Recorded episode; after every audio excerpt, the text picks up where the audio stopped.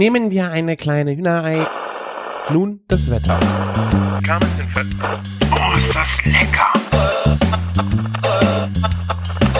Küchenfunk. Herzlich willkommen zur 138. Folge Küchenfunk. Ich bin der Christian von Küchenjunge.com und heute müsst ihr mit mir alleine Vorlieb nehmen, denn der Martin ist noch knapp im Urlaub und deswegen haben wir jetzt auch wieder zwei Tage Verspätung in unserer äh, aktuellen Zwei-Wochen-Turnus.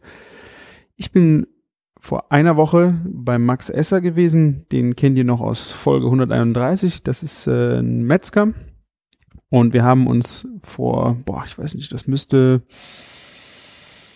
boah, vier Monate her sein. Ähm, das war noch vor der äh, Luma-Delikatessen-Folge. Äh, sind wir bei ihm durch die Metzgerei gegangen und er hat jetzt wieder zu einem Treffen eingeladen. Dieses Treffen ähm, ging jetzt rein einmal um seine Metzgerei. Er hat einen neuen Reifeschrank, neue, oder Schrank ist ein wenig untertrieben. Es geht um eine Reifekammer für sein Fleisch. Da hat er eine neue installiert, nicht mehr bei sich in der Metzgerei, sondern in dem Edeka-Markt seines Bruders, wo er auch die Fleischerei betreibt. Und diese Reifekammer ist gläsern, das heißt, der Kunde kann von außen in diese Reifekammer ständig reinschauen und sich äh, das Fleisch begutachten, äh, im Vorfeld aussuchen und auch ja dann für den Verzehr zu Hause einkaufen. Und das wollte er uns einmal zeigen. Ähm, wir haben beim letzten Mal ja schon seine alte Reifekammer gesehen, das im Grunde ein einfaches Kühlhaus war, was jetzt nicht so spannend zum Gucken war, außerhalb der Menge an Fleisch, die da drin lag. Das Schöne war halt jetzt, äh, dass es auch sehr stylisch noch zusätzlich war. Der ganze, die ganze Rückwand ist voll mit äh, Salzplatten und ähm, von draußen hat man halt einen wunderschönen Einblick auf diese gereiften Cuts. Das ist jetzt ganz, ganz neu eingerichtet gewesen. Ich glaube, wir waren zwei oder drei Tage, nachdem das in Betrieb genommen worden ist, erst in dieser Kammer drin war aber schon sehr gut mit äh, vorgereiftem Fleisch gefü äh, gefüllt und ja, da muss ich jetzt so langsam mal halt rantasten, weil jede Kammer funktioniert halt anders. Das erzählt er gleich sehr schön. Es wird die ein oder andere Redundanz geben in der Story, die er äh, erzählen wird, weil, wie gesagt, wir waren ja vor vier Monaten schon mal mit ihm dort und äh, sind auch durch die Metzgerei gelaufen, wobei ich fand, obwohl wir eigentlich den gleichen Weg durch die Metzgerei gelaufen sind, gab's ja, wenig, wenig Überschneidungen zu dem, was er damals erzählt hat. Ich habe ein paar Sachen einfach weggelassen, wie das, wie das Räuchern. Da haben wir beim letzten Mal ja sehr intensiv zugehört. Es gibt aber diesmal einen neuen Cutter. Da wurden dann auch noch ein paar Fachfragen äh, rund um den, um das Gerät geklärt, was jetzt auch gerade für den Heimgebrauch interessant war, wie man zum Beispiel feine Bratwurst macht oder auch Leberkäse mal zu Hause mit seinem kleinen Fleischwolf herstellen kann. Ja, so das war eigentlich das, warum ich musste das ganze Material sichten und das ich habe leider Teile auch nicht aufgenommen, die ich wahnsinnig spannend fand. Ich kann das jetzt hier nur so mündlich nochmal zusammenfassen. Dabei ging es um den ähm, Nitritpökelsalz. Da hat der Thomas, der Fleischbotschafter, eine gute Frage gestellt, wie das denn jetzt, wie das damit halt aussieht, äh, weil Ernährungswissenschaftler, der ein oder andere, äh, gerade ja auch wenn es um den geliebten Bacon geht, äh, wenn man das danach erhitzt, ist das gesundheitsschädlich, ist es krebserregend oder nicht? Äh, ich habe bis, bisher wirklich nur immer mit diesen Schlagzeilen, die auf mich eingeprasselt sind, dass es halt schädlich ist. Ich habe mich nie damit beschäftigt oder hinterfragt, ob es vielleicht das nicht wäre. Max hat das eigentlich sehr schön erklärt. Leider, wie gesagt, habe ich da das Mikrofon nicht parat gehabt. Es ist halt so, dass dieses Nitripökelsalz mit den Enzym im Fleisch reagiert und ähm, es passiert eine Umrötung. Also bei allem, was dann äh, produziert wird an Würsten, man sieht, also es ist wirklich ein optisches äh, Merkmal auch bei dieser Wurst, wo dieses Nitritpökelsalz mit anderen Stoffen in der Wurst halt äh, reagiert und dadurch passiert die Umrötung und diese Umrötung, wenn die vollzogen ist, dann ist halt nichts Schädliches mehr drin. Das heißt, auch nach Erhitzen, man erhitzt nicht Nitritpökelsalz und wird dann davon krank, sondern einfach, wenn dieser Prozess sauber abgeschlossen ist und der überwacht wird, ist das eigentlich kein Thema mehr. Also ich lasse mich da gerne auch nochmal von euch belehren. Könnt gerne in die Kommentare schreiben. Also diese Passage hätte ich so gerne aufgenommen. Ich habe die ganze Zeit laufen lassen und dachte, oh, du musst jetzt auch mal ein paar Cuts machen und du musst gucken, dass du das hier nachher noch irgendwie gesichtet bekommst. Ja, leider habe ich da an der falschen Stelle gespart. Es tut mir leid. Ja, so war das dann mit dem äh, Besuch in der Metzgerei und danach geht's noch in Edeka. Ich werde das nochmal gleich kurz einleiten. Ansonsten ist bei mir auch eigentlich viel passiert. Ihr könnt das ja bei mir im Instagram ganz gut sehen. Ich habe äh, jetzt ein bisschen experimentiert mit, äh, experimentiert mit Instagram Stories, wo man einfach mal kleine Einblicke in, das bekommt, was ich so in der Küche mache oder wenn man die schönen Bilder sieht, ein bisschen Story dahinter, wie kommt es zu den Bildern oder vielleicht auch einfach mehr Close-ups noch zu dem einzelnen Gericht. Diese Stories, ich glaube, das ist jetzt seit drei Wochen. Ich glaube, in Frankreich habe ich damit nur einfach mal angefangen, weil ich gesehen habe, ja, da kommt ja schon, da ist ja Interesse bei den Leuten auch da. Ich habe mich immer daran gestört, dass diese Videos einfach viel zu schlecht produziert sind und einfach kein, also ich produziere eigentlich gerne was, was irgendwo Dauer hat, was sich irgend, was man sich gerne anschaut und diese Videos haben sowas, finde ich, voyeuristisches. Man, man, man guckt das, es ist in einem Klick vorbei, am nächsten Tag ist es überhaupt nicht mehr existent. Ich habe mich gefragt, wie viel Wert das hat, aber ich glaube, dass an der Stelle einfach nur die Aktualität und ja, das für den Moment ist es vielleicht interessant, hat aber einfach keinen Wert für Dauer. Und vielleicht ist es für den einen oder anderen von euch mal interessant, da mal reinzugucken. Da waren, wie gesagt, sind da, ich würde nicht täglich sagen, aber immer wieder auch mal witzige Geschichten aus meinem Küchenalltag, sei es in der Agentur oder zu Hause. Genau.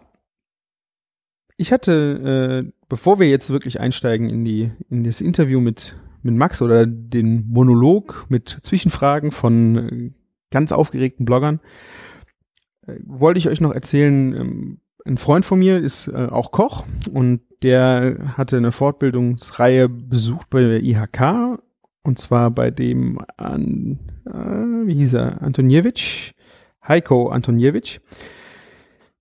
Der macht auch zum Beispiel bei der AEG Taste Academy äh, Seminare und ja, er, er ist halt Koch und wollte einfach mal auch ein paar Sachen nochmal ausprobieren, die er in den Kochkursen gelernt hat.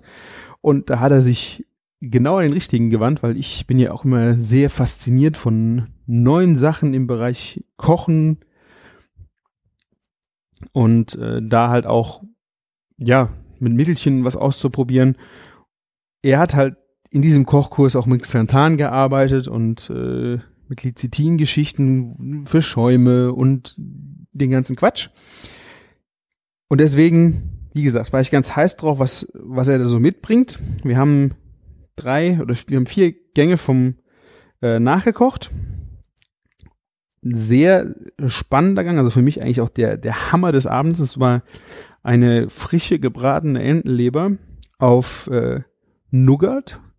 Und dieses Nougat war mit F Salzflakes gemischt worden. Und weil die sich nicht auflösen, kriegen die halt einen wunderschönen Taste, kriegt man dann in diesen, ähm, in diesen Nougat rein.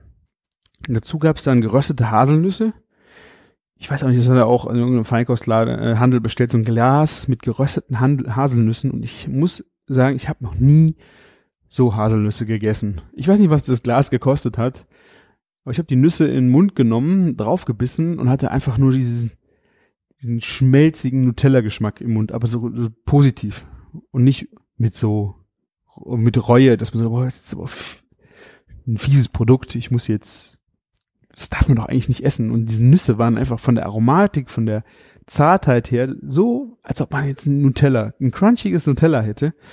Und die wurden gehackt und da drüber äh, geträufelt. Und dazu gab es noch so ein kleines gekochtes Karamell aus einem Cabernet, Cabernet Sauvignon Balsamico, also so ein kräftiger Rotwein, wovon die dann Aceto Balsamico gemacht haben. Und der wurde halt nochmal karamellisiert. Und dieser Gang war einfach atemberaubend. Also Nougat und Leber, also ich, ich habe das schon mal schon öfters schon mal gehört und ich glaube, ich habe sowas auch schon mal gegessen, aber in der Kombination war das einfach unglaublich gut. Also natürlich in der Reihe, ich weiß, es ist nicht jedermanns Sache. Aber wir haben auch noch äh, zwei Dinge gemacht, die so ein bisschen einfacher umzusetzen sind. Das war einmal äh, eine Jakobsmuschel mit, ich muss nachlesen, Jakobsmuschel, Grapefruit und Kardamom. Da wurde halt so ein bisschen experimentiert mit einem Schaum von der Grapefruit. Da war ein Salat aus Grapefruit und Möhre und äh, eine Milch, die mit Kardamom ähm, aromatisiert worden ist. Äh, sehr fein. Was mich dann noch mehr geflecht hat, das war ein zweiter Fischgang. Das waren Gambas oder Scampis, größere, größere Scampis in einer Pfanne angebraten mit äh, Olivenöl. Das war ein Limonen, Limonen-Olivenöl mit Marzipan und Knoblauch. Und dazu gab es einen gesäuerten Essig. Da hat man einfach einen schönen Honig genommen, einen guten Essig und dann eins zu eins gemischt. Und das wurde dann nochmal auf diese Scampis geträufelt. Und dieses, das war eine Aromenbombe. Ich habe Scampi so noch nie gegessen. Das war auch Marzipan und Knoblauch hat sich wundervoll ergänzt. Äh, diese, diese nussig mandelige Knoblauch, äh, süße, auch dann, also totales tolles Aromenspiel. Das war der, der einfachste Gang an dem Abend. Da war auch kein Mittelchen dran, kein Pülverchen. Eigentlich genau wie auch an der, an der Leber. Und das waren wirklich grandiose Gänge. Zum Nachtisch gab es ein, da war dann auch wieder irgendein Mittelchen vonnöten. Ich weiß nicht, ob es Xanthan war. Eine äh, Bananenweizen als Dessert wo dann äh, aus diesem Bananen wurde ein, eine festere Masse gekocht, die dann kalt gestellt worden ist und da drauf kam ein Schaum aus, aus Weizenbier. Aber fand ich, wie gesagt, diese, diese Experimente mit diesen Pulverchen sind wirklich nicht so meins gewesen, aber wer das mal sehen möchte, kann gerne bei mir auf dem Instagram nochmal vorbeischauen, da sind die ganzen Fotos dazu drauf. Ja. Und dann würde ich schon sagen, ich will jetzt auch gar nicht länger euch aufhalten und hier noch große Laberei machen. Wir geben jetzt einfach mal an den Max weiter. Und ich werde zwischendrin noch mal kurz einklinken und sagen, wenn es jetzt in den Edeka-Markt geht, weil äh, er hat nicht nur in der Metzgerei gesprochen, sondern nachher in dem Edeka auch. Da ging es nicht nur dann um die Reifekammer und seine ganze Metzgerei, die da passiert, sondern auch um das Konzept, wie der Edeka geführt wird. Ich habe das jetzt mal äh, drin gelassen. Das sind, glaube ich, auch nur zehn Minuten. Ich fand es aber sehr spannend, weil der Ansatz, äh, den der Max da anspricht, finde ich sehr wichtig, dass, er, dass da jemand sich Gedanken drüber macht.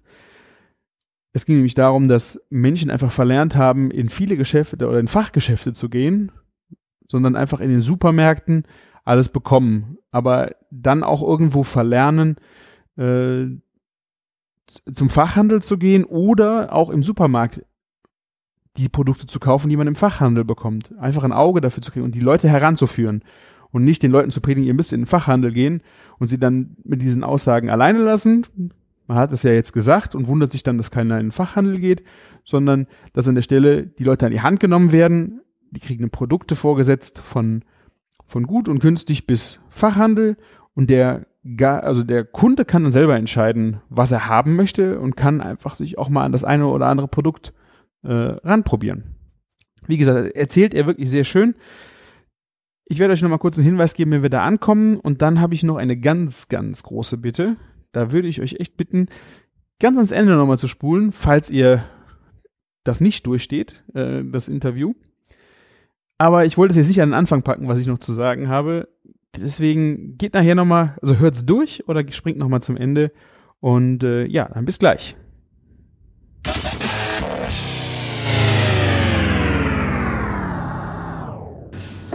Naja, dementsprechend, ähm, ja, sind wir als Gruppe komplett. Ich glaube, das war gar nicht so verkehrt, weil äh, bei dem Wetter wird es heute beim Landwirt dann auch ein bisschen äh, anspruchsvoller. Wir haben deswegen auch die, die Route getauscht. Ursprünglich war die Idee, dass wir hier Frühstück Metzgerei machen, dann zum Landwirt und dann in die Kammer. Äh, das habe ich jetzt mal gedreht, weil der Regen soll gegen Mittag aufhören, Ah ja. dass wir da zumindest nicht im Regen rumlaufen. Und mir fiel das auch, also ich habe die Tour so zum ersten Mal mit Voyager, mache ich mit euch zum allerersten Mal, mir fiel danach auf, so eine blöde Idee, in den Stall reinzugehen und dann nochmal in den Hygienebereich. Ja, Also da hatte ich gar nicht so dran gedacht. Also das ist ähm, so gesehen äh, ist hier auch so ein bisschen Formatfindung. Äh, dementsprechend werden wir aber halt schon in zwei, zweieinhalb Stunden das erste Steak essen. Ähm, das wird, glaube ich, etwas anstrengend, aber da, da müsst ihr durch. Da passend zur Mittagszeit. Passend zur Mittagszeit, genau. ähm, ja, dementsprechend so sieht es aus. Wir gucken äh, jetzt gleich hier einmal in die Metzgerei rein. Ähm, ihr könnt alles fragen, was ihr wollt. Wenn ihr irgendwas sehen wollt, wenn ihr irgendein gewisses Produkt wissen wollt, wie das hergestellt wird oder so. Also wir haben alle Zeit der Welt. Wir haben hier jetzt um die Uhrzeit schon keine Produktion mehr. Es wird jeden Morgen hier produziert und zwar kurz vor Auslieferung. Und da machen wir Sachen wie zum Beispiel das Schweinemett, wie unsere frischen Bratwürste. Äh, die Mettenten holen wir dann aus dem Rauch. Sowas machen wir immer jeden Morgen. Das heißt, ab 5 Uhr ist im Endeffekt die Produktion dann hier schon wird gereinigt und dann sind die eigentlich schon durch. Unter der Woche produzieren wir schon noch nach der Auslieferung und dann machst du Produkte wie Fleischwurst, wie Schinkenwurst. Die, wo du im Endeffekt auch eine gewisse äh, Reifung, eine gewisse Kühlung einfach dahinter haben möchtest. Und so gesehen haben wir jetzt heute halt die ganze Bude so ein bisschen für uns. Ähm, wie ein paar von euch waren ja schon mal hier und kennen im Endeffekt schon die Metzgerei. Für euch habe ich im Endeffekt ein paar neue Sachen. Also wir haben einen neuen Kutter, also einen neuen Thermomix für Männer angeschafft. Ähm, den, den können wir mal zeigen, das ist ganz spannend. Und ähm, ja, wir sind gerade hier in einem Umstellungsprozess und zwar, wir haben die Dryage-Kammer hier vor ungefähr zwei Jahren gebaut, äh, mit dem Ziel, das Ganze ganz groß aufzuziehen und haben dann irgendwie festgestellt, äh, wir wollen das doch nicht ganz groß aufziehen, sondern wollen das eigentlich in einem relativ handwerklichen Rahmen weiterhin lassen und ähm, haben uns deswegen entschlossen, den Raum, den wir dafür gebaut haben, aufzulösen und ähm, den verlegen wir jetzt gerade in Edeka Esser. Also mein Bruder betreibt einen Edeka-Markt ähm, hier in Erklenz und ähm, das war nicht so geplant, aber irgendwie hat er sich zu unserer größten Filiale entwickelt und äh, damit macht es Sinn, eigentlich dort den Voyager halt zu platzieren. Weil ich habe da immer einen Metzgermeister vor Ort rumflitzen und ähm, das macht es für uns einfach von der Struktur her ganz besonders. Da fahren wir dann auch gleich hin und gucken uns den an. Das heißt, wir haben nur ungefähr drei Viertel der Menge hier, ein Viertel etwa da. Der Voyager läuft tatsächlich seit erst einer halben Woche. Also Das heißt- Theoretisch genau, jeder, der gleich ein Stück tragen kann, nehmen wir direkt mit. Ja. Hey, wir haben tatsächlich äh, gestern eingeräumt. Also gestern haben wir die ersten Mengen reingeräumt und tasten uns jetzt so ein bisschen ran, haben schon, also wir haben, wir haben hier immer eine sehr technologische Reifung gehabt. Das heißt, wir sind, ich sag mal, sehr analytisch rangegangen und haben äh, unsere äh, Feuchtigkeitswerte, unsere Temperaturen immer sehr extrem über Technik gesteuert.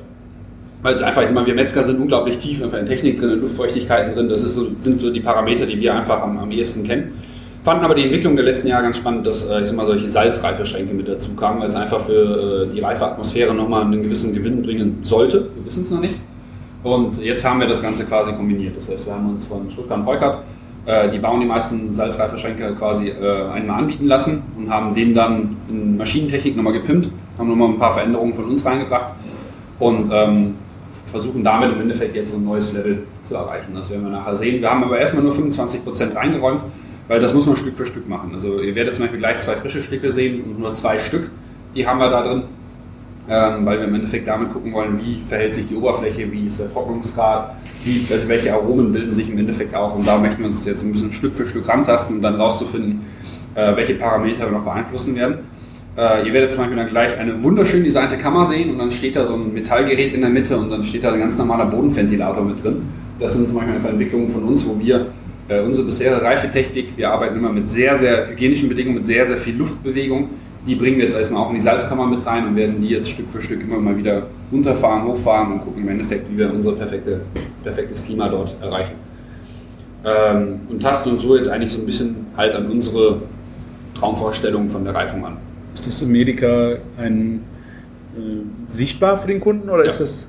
Ja, so sichtbar, dass wir schon äh, gestern den ersten Kunden hatten, der gesagt hat, das Stück sägen Sie mir jetzt auf. Und, äh, ja, das wollen wir eigentlich nicht. Das, also das, das ist so ein Prozess, in dem wir jetzt quasi arbeiten müssen. Also wir möchten, dass die Kunden sich das vorbestellen können und so weiter, aber wenn die jetzt quasi sagen, so, äh, Sie sägen mir jetzt sofort dieses eine Stück auf, man, wir mögen es nicht gerne, wenn unsere Mitarbeiter mit der Säge einfach so spontan agieren müssen, weil es ja doch ein gefährliches Gerät irgendwo ist. Das heißt, äh, da müssen wir jetzt auch gerade so lernen, okay, wie, wie machen wir das? Wir haben jetzt zum Beispiel die Telefonnummer von dem Kunden aufgeschrieben, der hat jetzt seinen Zettel draufgekriegt äh, welches Stück er quasi für sich reserviert hat, bis wann das Ganze quasi reift und wir rufen ihn dann an, wenn das fertig ist, beziehungsweise können ihm ja schon sagen, wenn das fertig ist. Das sind so Prozesse, wo wir jetzt hin müssen. Wir hatten jetzt auch schon einen, zwei, der sagte, genau das Stück hier vorne möchte ich auch haben, so ein anderer Kunde. Und dann müssten wir halt sagen, ja, aber das ist noch gar nicht gereift. Ja, aber das sieht doch super aus, das hätte er jetzt gern. Ja, aber das ist nicht gereift, das ist C. Wie, Sie haben C Fleisch? Nein! ja, also, wo, wo Erwartungshaltung des Kunden oder das, was er natürlich sieht, das müssen wir jetzt ein bisschen lernen, halt dann zu erklären. Ne? Also, das, wir werden wahrscheinlich draufstecken müssen, wann ist das Stück fertig, weil, ist mal, welcher, wer kriegt als, als Otto Normalbürger Reifung mit? Ne? Also, man kriegt das, man hört das so im Hintergrund, Fleisch muss reifen, aber dass man da jetzt wirklich ein Stück sieht, was halt fabelhaft aussieht und man möchte es mitnehmen und das aber noch gar nicht fertig ist, ähm, das ist natürlich etwas, das ist komplett neu. Und das möchten wir aber eigentlich genau mit der Kammer machen, dass wir den Leuten genau das zeigen. Fleisch muss reifen. Und deswegen ist oft Fleisch auch so zäh, wenn man es sehr, sehr günstig kauft, weil einfach ist man, man hat keine Reifezeit mit bezahlt. Man hat sich das einfach gespart und dann beißt man halt drauf und denkt sich, okay, das hätte man sich auch sparen können. Das heißt, da versuchen wir so ein bisschen die Leute jetzt, ich meine, einfach mehr Wissen zu verteilen, die daran teilhaben zu lassen, aber wir wissen halt nicht, welche Fragen die stellen und das kriegen wir jetzt. Wir müssen ja immer erst die Fragen hören und dann überlegen wir uns, was, was ist denn die richtige Antwort darauf. Wie oft äh, macht ihr den, den Schrank dann, am, oder die Kammer auf am Tag? Das wäre auch nicht sinnvoll, Mhm. wahrscheinlich die fünf, acht, zehn Mal am Tag aufzumachen, oder? Wir wissen es noch nicht, also man, man sagt so generell, man sollte die Kammer nur einmal die Woche aufmachen, also das, das glauben wir nicht. Also einmal die Woche ist jetzt nicht so schlimm. Ähm, man muss für sich so ein bisschen finden, was ist, ich sag mal, was ist für einen selbst das beste Ergebnis. Also wenn man sich zum Beispiel die Handwerksmetzgerei Jobich anschaut, ähm, die reifen zum Beispiel ja gar nicht in einem komplett separaten Raum, sondern die reifen in ihrer Metzgerei. Und das funktioniert, du bist ja großer Fan, tadelhaft, tadellos, oder? Ne? Also das, das funktioniert.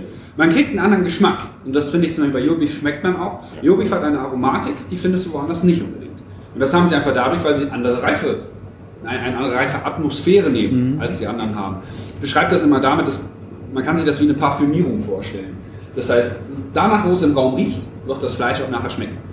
Das heißt, wenn wir zum Beispiel diese äh, ganz kleinen Dry Ager sehen, wo nur ein Stück reinpasst, das wird nicht so intensiv äh, schmecken können wie ein ganz großer Raum, wo aus sechs, sieben verschiedenen Wochen schon Fleisch hängt, wo das ganz frische reinkommt und schon das Parfüm, das Aroma vom gereiften Stück auf das überträgt. Und äh, so hat im Endeffekt jede, jede Reifemethode ihre, ihre eigene Art.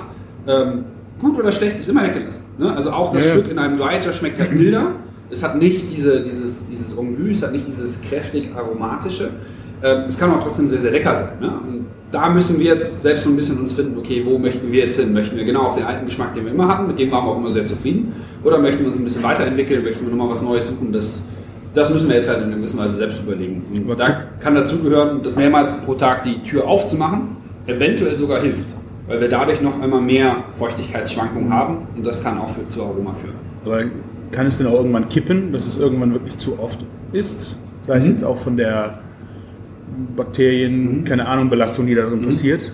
Ähm, es kann kippen von der Temperatur her, das würden wir aber sofort sehen. Also sobald die Temperatur in der Kammer zu warm werden würde, haben wir sowieso einen Spezialalarm mit drin, der piept dann, mein Handy piept dann sofort und dann, ich glaube, dann rufen drei Leute sofort in den Markt an und sagen, was geht da ab?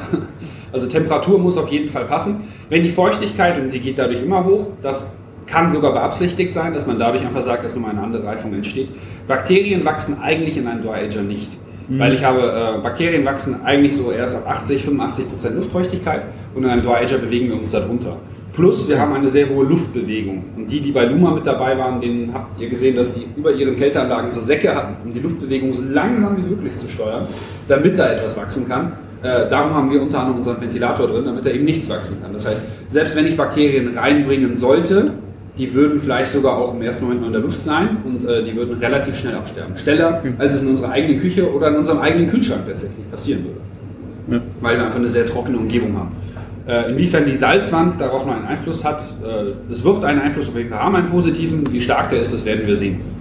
Also ähm, das ist das, wo wir uns rantasten. Also es ist auf jeden Fall auch, wenn du eine Kammer hast, die du öfter aufmachst, Mhm. äh, besser, wie wenn du jetzt einen, Kühlschrank, einen Dry-Age kleinen Kühlschrank stehen hättest, wenn du den Mhm. äh, dreimal am Tag aufmachen würdest, weil einfach hier das Pensum von Luft Genau. ganz anders ist. Genau. Und der Kühlschrank hat ja gar keinen Lüfter drin. Das heißt, beim Kühlschrank hast du im Endeffekt äh, nur das Prinzip, dass Kälte oben entsteht und die fällt dann runter. Das heißt, wenn ein Kühlschrank zu warm geworden ist, braucht er viel mehr Zeit, die Kälte wieder ans Okay. Zu bringen, als in einem Raum, wo eine sehr starke Umwirbelung ist und natürlich auch ein sehr großes Kälteaggregat. Das heißt, wo der Kühlschrank im Endeffekt nur, ich sag mal, der hat so eine Platte und die wird halt kalt. Das heißt, wenn der Vollgas geben will, braucht er ein paar Stunden.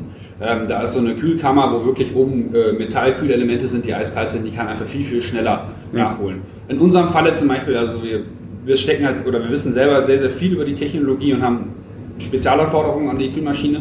Und das heißt bei uns zum Beispiel, dass wir mehr Power drin haben, dass wir mehr Lüfter drin haben und dass wir auch eine spezielle Ja. Zirkulation haben, dass sich wie eine Art Luftschleier bildet. Das heißt, ähm, wir haben die Kammer sogar darauf trainiert, dass die eigentlich das Öffnen weniger schwankt. Weil wir möchten eigentlich dazu hin, wenn wir die Kammer niemals öffnen würden, würden wir, finde unserer Meinung nach, einen ganz wichtigen Aspekt verlieren. Nämlich, dass der Kunde in irgendeiner Weise damit interagieren kann. Und das soll eigentlich passieren. Der Kunde soll vor der Kammer stehen, er soll sein Stück Fleisch auswählen, soll das reservieren und in drei Wochen hole ich mir das ab.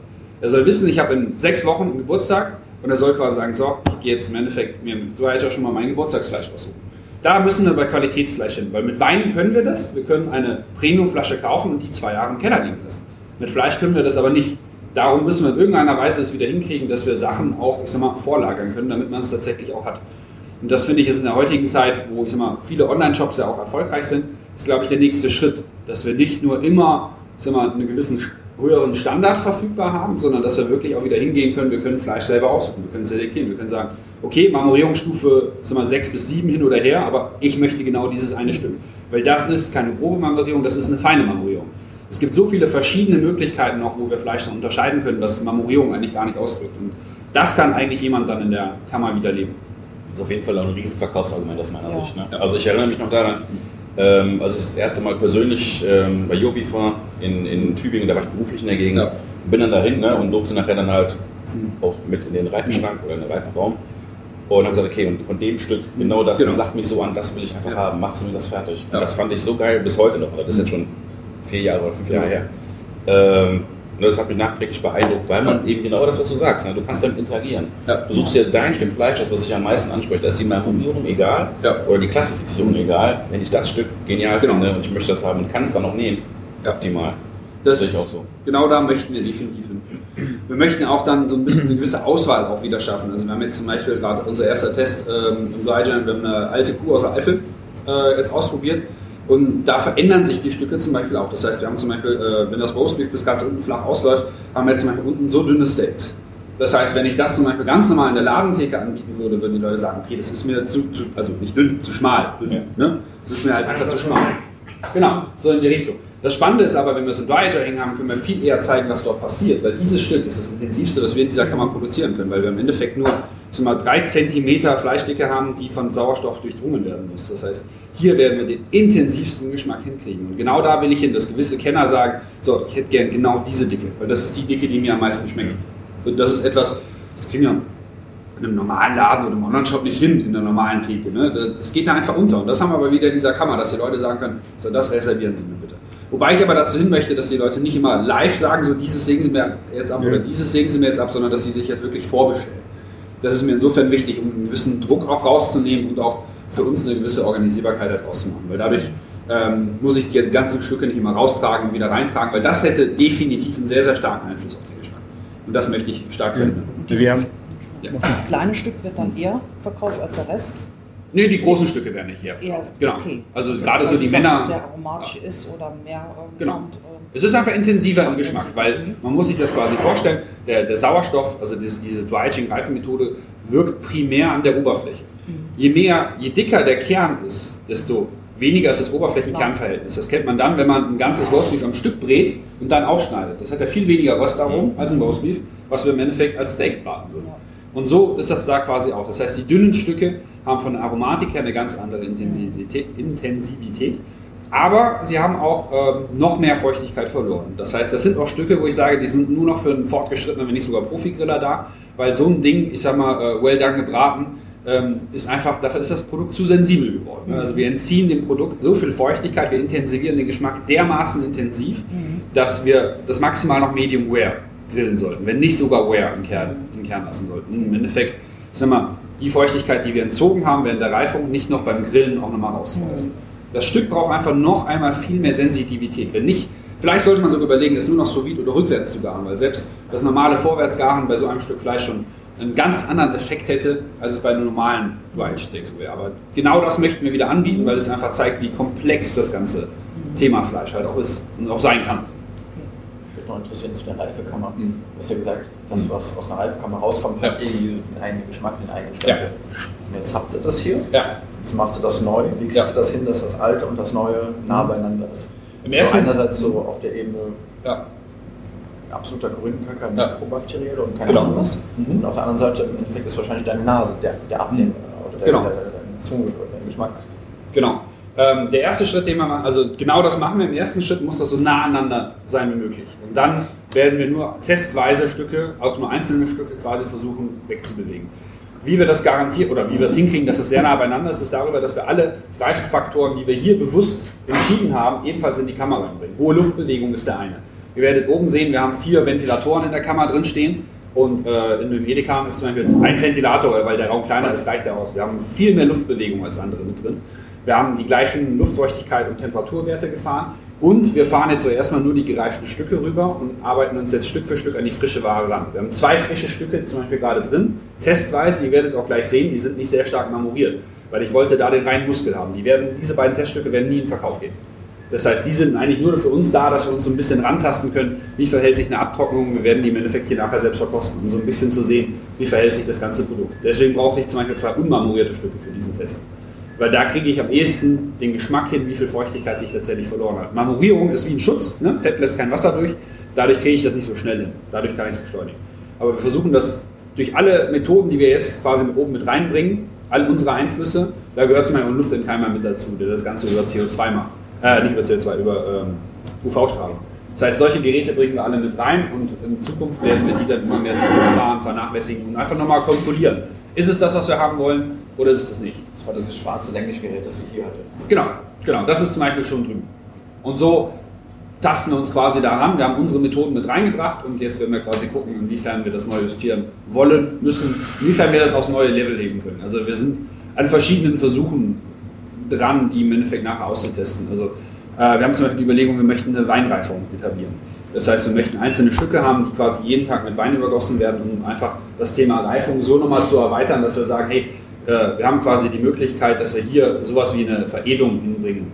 Ähm, das, wie das im Käsebereich halt auch gibt, dass man sagt, wir reifen nicht nur ohne äußeren Einfluss, sondern wir reifen nur ein, zwei Stücke mit äußerem Einfluss. Wir haben es mit Bier zum Beispiel auch schon mal probiert. Das war tatsächlich ein ganz, ganz spannendes Ergebnis. Also wir haben wirklich einfach jeden Tag Bier drüber gegossen. Die ganze Oberfläche, die wird dunkler, die karamellisiert richtig, weil der Zucker im Endeffekt drauf ist. Und das hat tatsächlich einen geschmacklichen Einfluss. Also das war, war ein spannendes Projekt. Bier haben wir jetzt aber erstmal, ähm, also unser nächstes Ziel ist jetzt Wein. Und ähm, da tasten wir uns so ein bisschen ran und das wollen wir halt alles so in dieser Kammer, so verschiedene Reifemethoden quasi kombinieren, dass wir im Endeffekt so ein bisschen Storytelling machen. Und es kann dann auch sein, dass so ein weingereiftes Fleisch auch nur einmal im Quartal da ist. Kann ich dann auch ankommen und sagen, pack mir mein Ding in Rosmaringestrüpp und Das Rosmaringestrüpp, das, also das Bild hatte ich glaube ich, gezeigt, ne? Das ist ja auch ein Projekt, genau.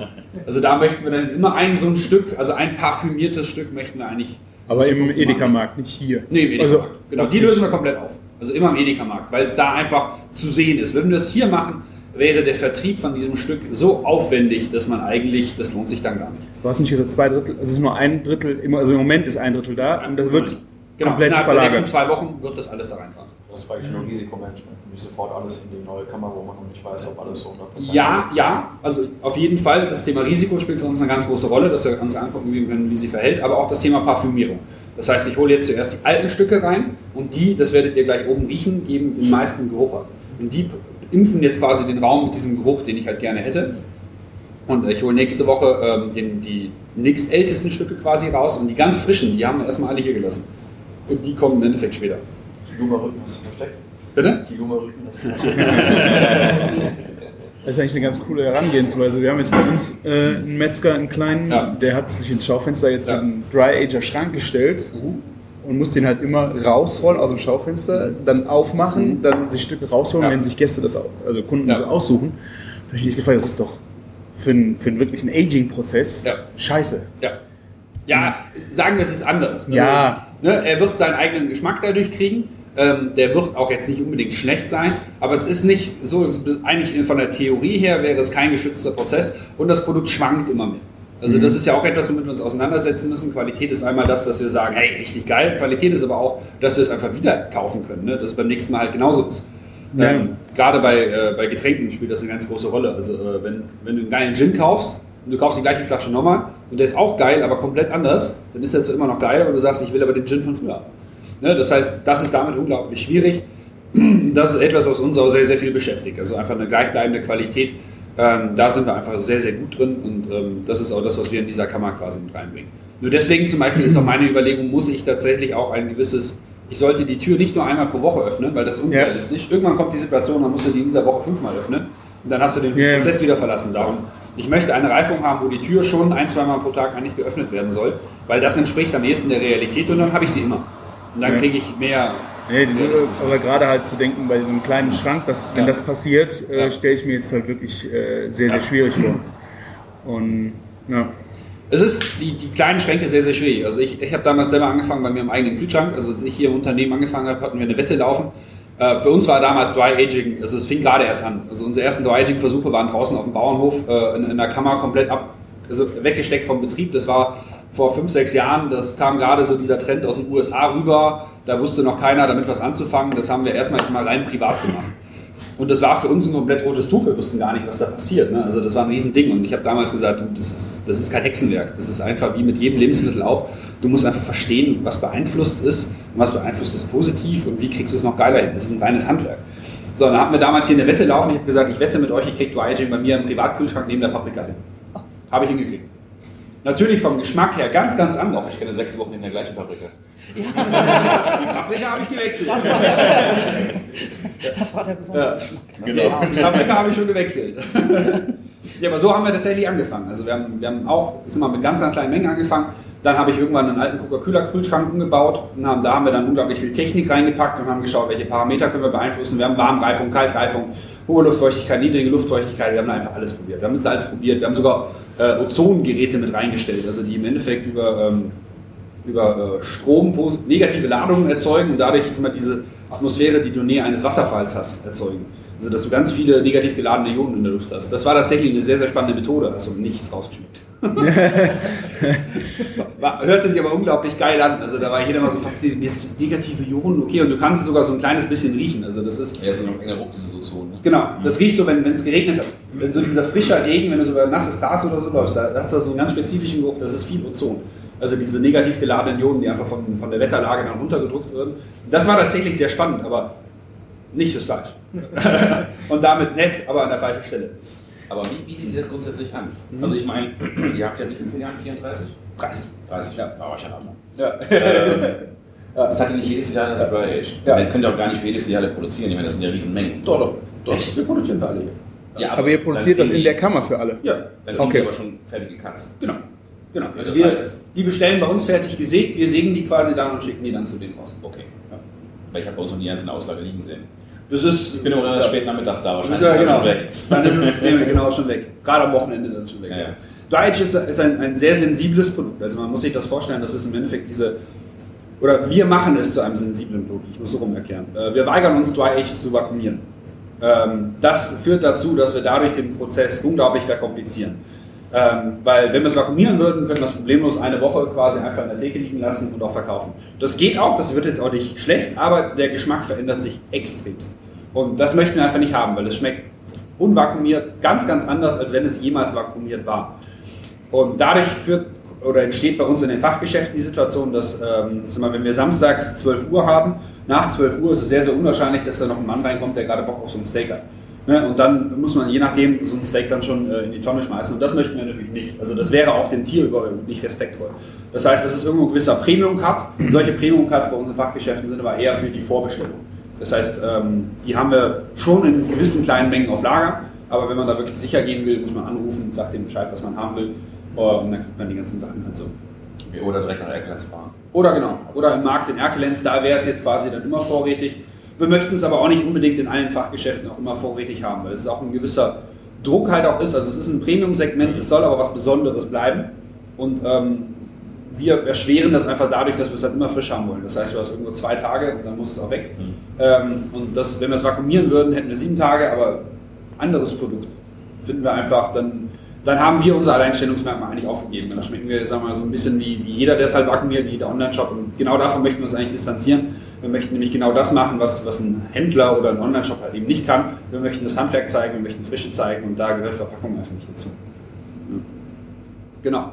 Aber gut, lange Rede, kurzer Sinn. Wir kommen ja gleich sowieso zum Dry Ager. Ich würde vorschlagen, wir ziehen uns einmal um und dann gehen wir in die Metzgerei.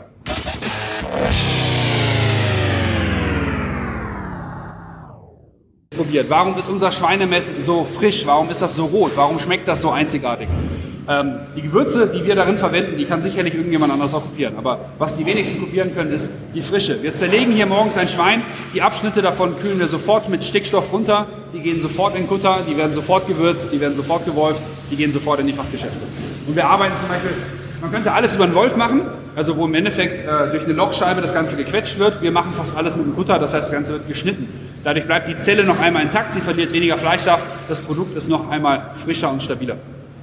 Und da ergänzen wir Handwerk mit moderner Technik, aber immer unter dem Aspekt, eine Qualitätsverbesserung muss er haben. Zum Beispiel der Bader hier, oder der man kann das dazu nehmen, dass man im Endeffekt äh, sehr sehnenreiches Fleisch nimmt und da quasi nochmal, sag mal, den letzten Millimeter Fleisch rauskratzt und den dann in die Wurst reinschmeißt. Wir nutzen es dafür, dass wir das schiere Fleisch nehmen und da den letzten Millimeter Sehne rauskratzen. Das ist der Grund, wenn ihr unser Zwiebelmett esst, oder beim Schweinemett ist es auch genauso.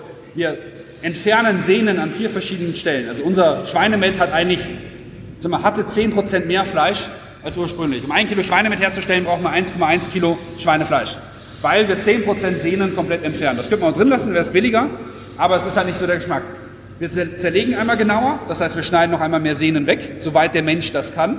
Dadurch reduzieren wir schon einmal die Sehnen drin. Dann geht das Ganze über die Separmatik, die zieht auch noch einmal die Sehnen raus. Das Ganze geht dann über den Wolf. Der hat durch dieses Loch hier einen sogenannten Trennsatz. Der zieht noch einmal Sehnen raus. Und äh, der, äh, der Füllwolf, also die Füllmaschine hat auch nochmal einen Trennsatz. Das heißt, warum hat man bei uns keine Sehnen zwischen den Zähnen? Weil wir sie einfach rausgenommen haben. Wir verkaufen sie dem Kunden halt nicht mit. Das ist eine relativ einfache Entscheidung. Aber macht das Produkt halt 10% teurer. Dafür keine Sehnen. Genau. Das ist unser Fleischwolf. Ne? Also, wenn ihr mal Fleischwolf zu Hause haben wollt, das ist dann die Männerversion. wenn ihr wollt, ihr könnt mal draufsteigen, um euch die Schnecke angucken. Wobei, ja, mal durchzählen vorher, allein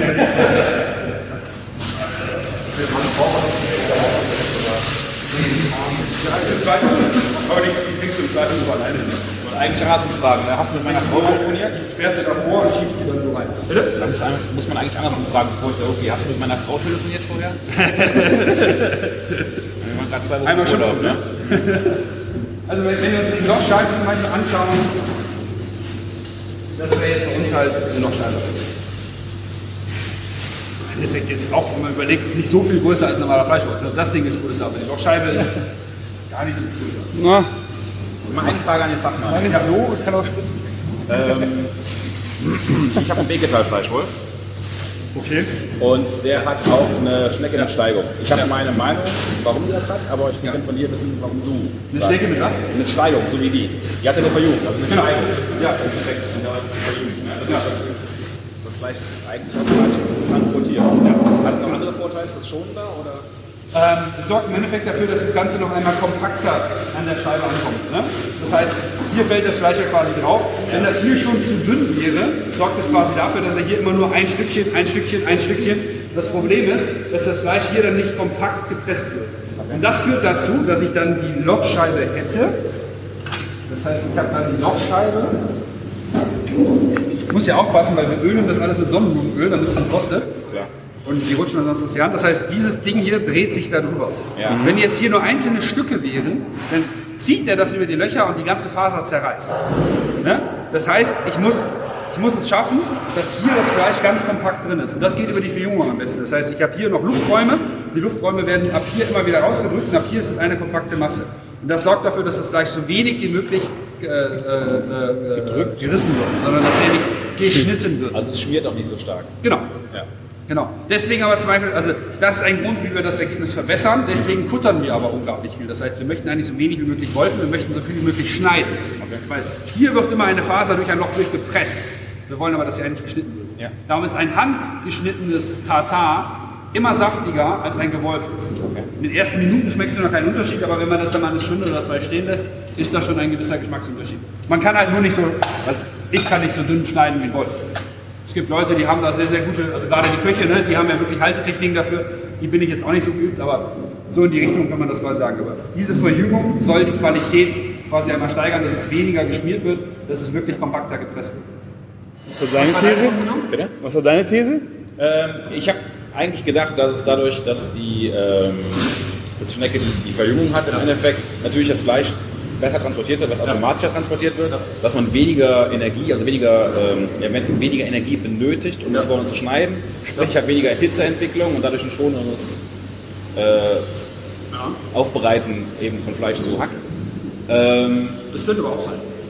Das Von daher- jetzt sogar gar nicht, aber das könnte sogar auch sein. ja, es wird wahrscheinlich auch mit dazukommen, aber deine Erklärung finde ich nicht minder. Äh, Also wichtig- finde ich treffender, sagen wir mal so. Wichtig ist wirklich immer, dass es so kompakt wie möglich ankommt. Also man sieht das manchmal, dass manche Leute, die ihren Fleischwolf, die Schnecke läuft dann, die schmeißen ein Stück rein und noch ein Stück und noch ein Stück. Eigentlich macht es mehr Sinn, das wirklich einmal alles rein und dann Stopfer auch runterdrücken. Ja.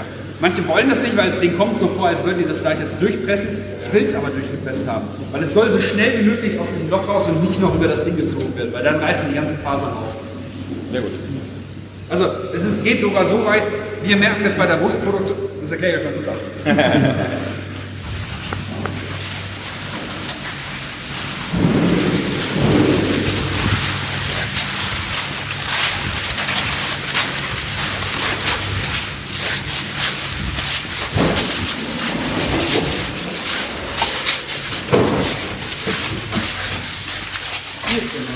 So, das ist unser neuer Thermomix für Männer. Also kann äh, kochen, kann Vakuum, kann kühlen. Also Ist der jetzt größer wie der letztes Mal von da unten? nochmal 100 Meter runter. Nochmal 100. 100 Meter runter. Wobei der Hauptgrund ist, warum wir neuen kaufen, der alte ist kaputt. Ah. Also normalerweise hält so ein Futter 10 Jahre. Ähm, bei uns halten Maschinen statistisch gesehen nie so lange. Also kennt ihr diese Prima äh, Elektro-Bratpfannen für, für, für Küchen? Also die halten bei uns nicht mal die Garantie aus. Also der Hersteller verkauft sie uns dann nur noch, wenn wir auf den Garantieanspruch verzichten. Weil wir machen, also wir, wir benutzen die Sachen so viel und so intensiv und mit so, ich sag mal, wir, wir, wir brechen so viele Regeln, dass wir die Sachen kaputt machen. Beim alten Kutter war es so, wir haben gekocht und sofort mit Stickstoff runtergekühlt. Da hat der Hersteller mal gesagt, ihr könnt doch was nicht auf 100 Grad erhitzen und dann innerhalb von Sekunden auf minus 150 Grad äh, abkühlen. Was wollt ihr der Maschine antun? Dann haben wir gesagt, hey, es geht doch gar nicht um die Maschine, es geht um die Wurst. Das ist die Maschine doch Wurst. Also die Muss ist die Maschine doch Wurst. Ja, aber es ist so, ne? Und da sind wir sehr, naja, ich sag mal, das Produkt geht immer vor. Manchmal, ja, macht nicht immer Sinn, ne? Aber da kann man so darstellen, darum, ja, der Kutter soll das besser aushalten. Auf jeden Fall, was ich sagen wollte, ist mit den Messern. Das heißt, sobald diese Messer stumpf werden, und das sind die nach einer Woche schon, merken wir, dass wir Fleisch mehr quetschen als schneiden und dann merken wir das schon in der Wurstqualität. Das heißt, wir schleifen diese Messer hier mindestens einmal die Woche. Den ganzen Satz nimmst du raus, das sind ungefähr 10 Kilo. Diese 10 Kilo drehen sich übrigens mit ein paar tausend Umdrehungen pro Minute, also das ist ein Lamborghini Witzking. Das ist hier mehr so ein MAN, der 200 fährt. Und die schleifen dann wirklich einmal die Woche. Das heißt, das Thema, wie scharf sind Sachen, spielt da eine ganz, ganz große Rolle. Wenn wir eine Schinkenwurst machen wollen, die wirklich ein feines Brät hat, einen schönen Glanz, eine wunderbar sämige Haptik auf der, auf der, auf der Zunge, also dass sie nicht so, ich sag mal, äh, äh, gummiartig ist, sondern wirklich einen ganz zarten Biss hat. Das hat unter anderem mit der Schärfe der Messer zu tun. Das ist teuer, die zu schleifen, aber so machst du Qualität. Macht ihr das selber? Nee, das, die müssen wir einschicken. Also wir haben, ich glaube, drei Messersätze und eigentlich ist immer einer in der Post. Also die selber, sch- weil wir würden es gar nicht so genau hinkriegen. Ne? Also so ein Messer, das ist, ist uns auch zu gefährlich, müssen wir dabei sein. Also das schicken wir dann immer ins Werk. Also, Hier wird doch immer was abgenommen von dann auch, oder? Bitte? Also die werden ja auch eigentlich auch kleiner. Das heißt, du musst Genau. die auch alle halbe Jahr? Oder wie lange halten die? Weiß ich jetzt, muss ich sagen, sogar gar nicht, aber die werden, also die überleben nicht, also die le- überleben nicht so lange wie der Kutter. Die werden immer kleiner, immer weniger und dann werden die auch weg. Wobei das ist der Vorteil, von, wenn wir es im Werk schleifen lassen, die nehmen auch weniger weg. Also da halten die schon etwas länger, aber ein paar Jahre. Kannst du jetzt aber gar nicht so genau sagen. Äh, Wie wichtig ist eigentlich bei so einem Kutter, dass ähm, der Kontakt zwischen Messer und äußerer Wand, dass der möglichst klein ist? Äh, also wenn sie sich berühren, ist es schlecht. Ich, Ja, ja, klar, eben, aber ist es, äh, wenn da da sieht man es sogar schon, da hat es schon berührt. Seht ihr da einen String? Hier, ihr seht hier, da ein paar Stellen hat es berührt. Ähm, klar, das Messer ist A direkt stumpf. Ja, ja. Ne, also das soll eigentlich nicht passieren. Ähm, aber wenn der Abstand zu groß ist, tust du dich mit dem Kuttern einfach schwer. Ne? Also du hast Ja, einfach, ja, eben. je, je näher es dran ist, desto homogener kutterst du tatsächlich. Ähm, je weiter es weg ist, desto sicherer ist es, aber desto mehr erreichst du gar nicht. Ne? Das ist ein Scheideweg. Aber darum, das haben die Maschinenhersteller mittlerweile ganz nett im Griff. Den muss man da relativ wenig noch nachbessern. Beim Kuttern verwende ich ja Eis, um das Brät runterzukühlen und um Feuchtigkeit reinzubringen. Ne? Wie, Ja, wie ja. wichtig findest du den Prozess bei der Bratwurst? Wir haben, also als wir den ersten Stichstoffkutter vor dann haben wir unseren vor sechs, sieben Jahren geholt haben, haben wir direkt gesagt, boah geil, wir können die Schüttung, also das Eis in der Wurst komplett reduzieren. Äh, brauchen wir doch alles gar nicht, bringt gar keinen Geschmack rein, machen das jetzt nur über Stichstoff. Haben wir kurz dann festgestellt, scheiße, eine komplett andere Bratwurst. also du brauchst es schon irgendwo, du brauchst schon ähm, eine gewisse Wasseranteil. Also wir haben dann sogar das Eis brauchen wir jetzt eigentlich gar nicht mehr. Gut, aber genau, du brauchst aber schon ein bisschen Wasseranteil, einfach damit die Wurst auch die Bindung kriegt, damit sie auch den Geschmack kriegt, so wie wir ihn haben. Ansonsten wird sie sehr, sehr kompakt. Jetzt könnte man sagen, Wasser in der Wurst, das ist ja Panchen. Nee, es ist erstmal, es ist Handwerk, daraus ist der Geschmack entstanden, wie wir heute eine Bratwurst kennen. Und das ist das, was wir hochhalten. Wir möchten den Geschmack von früher hochhalten. Ähm, man könnte das jetzt rauslassen, aber sie wird unglaublich fest, unglaublich kompakt. Und das muss man dann tatsächlich mit Fett kompensieren. Und das macht jetzt auch nicht so viel Sinn. Ne? Das heißt, dass die macht, äh, bleibt drin. Wir machen heute bei vielen Produkten, haben wir den Stickstoff wieder zurückgefahren und machen es tatsächlich wieder mit äh, Scherbeneis. Weil wir einfach festgestellt haben, das geht genauso gut und ähm, ist nochmal so ein bisschen traditioneller wie früher. Aber nicht bei allen. Zum Beispiel bei Schweinemett, reiner Stickstoff. Direkt runterkühlen, so wunderschön sauber, damit es auch innerhalb von einer halben Stunde, also es wird kurz vor der Auslieferung gemacht. Das muss quasi dann direkt rausgehen. Ich frage deshalb, weil äh, du weißt ja, ich habe ja, ich hab Bratwurstgewürze Ja. rausgebracht und Mhm. äh, bei den diesjährigen Blöddosen mache ich auch Bratwurst mit den Leuten. Genau. Und ich habe natürlich, bevor ich mir die ganze Zeit über angefangen habe, äh, mit vielen verschiedenen Metzgern auch Genau. gesprochen, die ich so kenne. Ja. Äh, und habe halt gesagt, immer nimm ein paar Tipps. Genau. Weil ich habe als Schüler damals Ferienjob gemacht in der Großmetzgerei, Diemke Ja. damals in Wickrad. Ja. Da habe ich halt ein paar Jahre lang gearbeitet. Ja. Aber da kriegst du natürlich nicht gezeigt, wie man Wurst gemacht Ja, ja, du klar. kümmerst dich selber drum. Ja. Und äh, ich mache halt immer äh, Crushed Eis mit rein, so ungefähr Ja. 10, 12 Prozent. Dann aber kein zusätzliches Wasser. Nee, brauchst du nicht. Und da habe ich vor ein paar Wochen ja einen ähm, Spezialwurstkurs gemacht, ne, Ja. bei Mitch Illusion, Ja.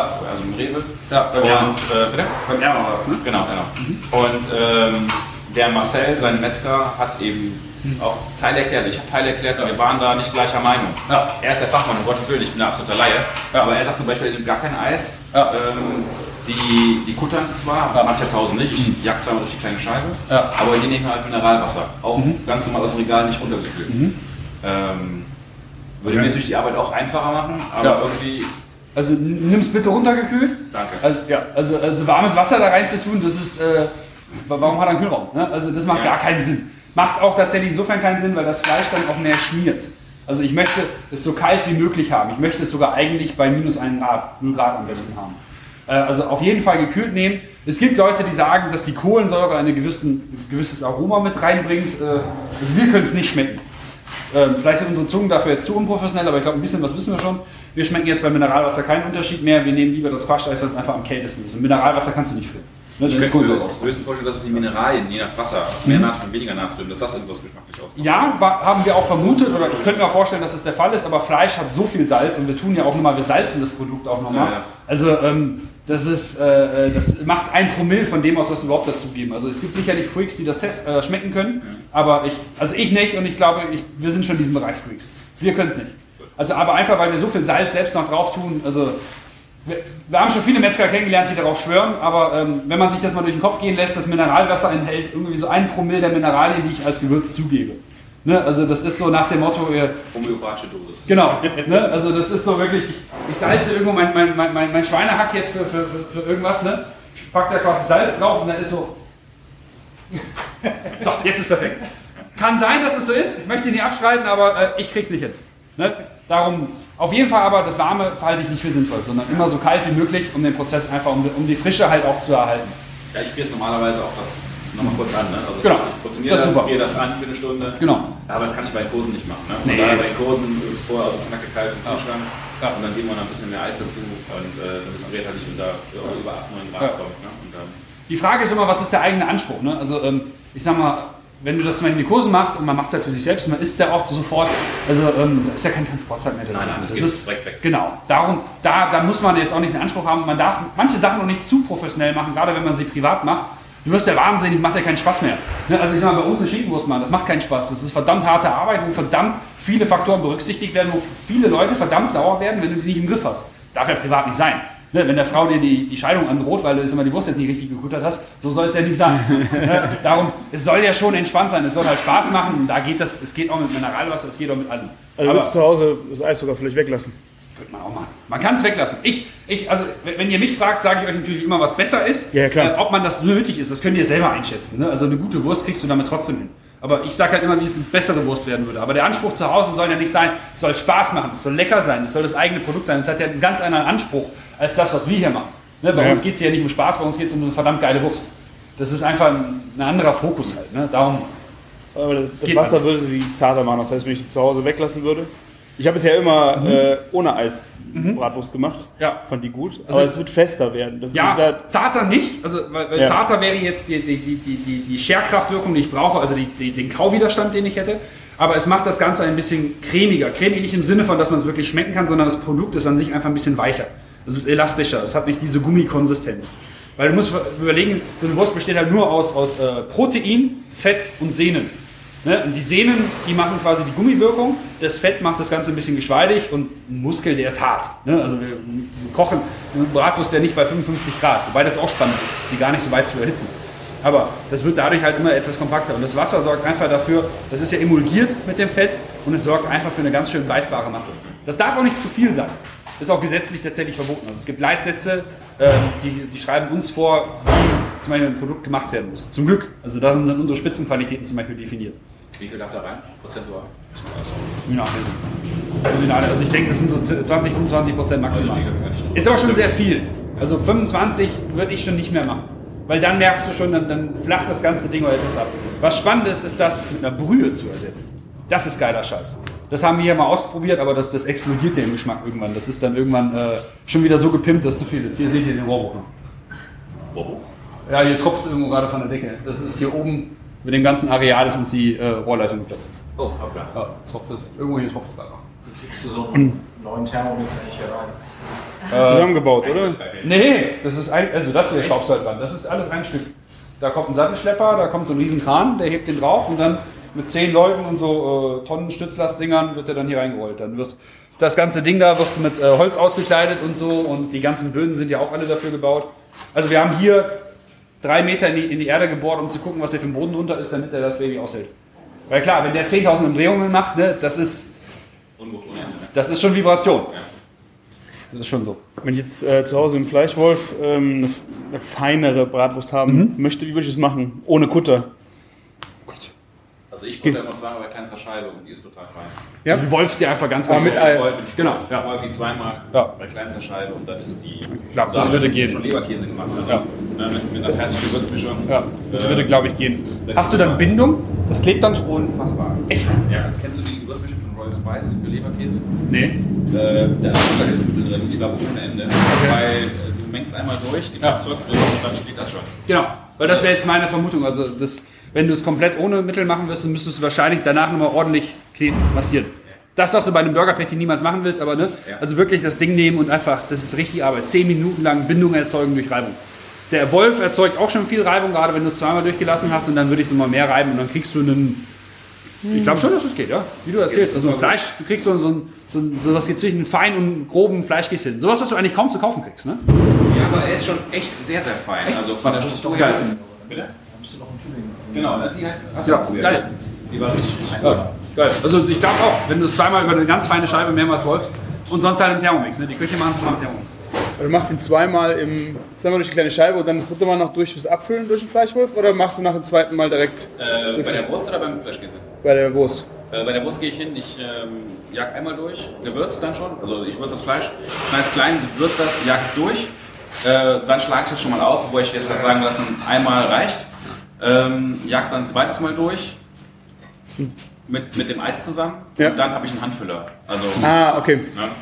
Ansonsten würde es noch ein drittes Mal durchgehen, Okay. weil du kannst die Scheibe nicht weglassen, das ist ja ein Wehgetan nicht. Äh, von da habe ich einen Handfüller gekauft Ah, okay. und dann ist natürlich easy. Ne?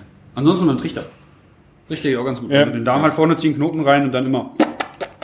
Du musst halt nachher viel, äh, du musst die Wurst dann quasi aufhängen und so von äh, oben streichen, um die Luft in eine Ecke zu drücken. Und die kannst du dann nachher im Piekser im Darm rein und dann wie so ein Pickel. Ah, ja. Gut, gut.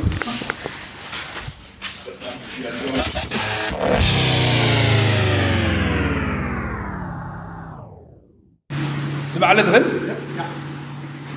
Das ist scheiße mit dem Raum. Aber das ist halt am Wochenende, das ist schwierig. So, was wir hier haben, das ist unser alter Dry-Age-Raum, den wir quasi damals gebaut haben. Ähm, und ihr seht quasi, also einmal oben die Maschine hat eine gewisse Spezialtechnik. Ihr seht da oben auch die Heizung wieder davor. Das ist halt so ein Issa-Unikum, dass wir alles mit Heizungen kombinieren, um Luftfeuchtigkeiten steuern zu können. Wir haben die Ventilatoren hier und jetzt stand hier bis äh, vor kurzem noch ein V-Gerät. Das sind alles Faktoren, womit wir im Endeffekt unseren Geschmack kreieren. Ähm, die sind jetzt schon im neuen Voyager und die hier kommen dann quasi nachher nach. Worauf wir quasi achten ist, wir selektieren hier einmal die Rinder bei uns in der Zerlegung nach. Wir möchten eine gute Marmorierung haben, wir möchten aber auch nicht zu viel. Also wir möchten ein gleichmäßiges Bild haben.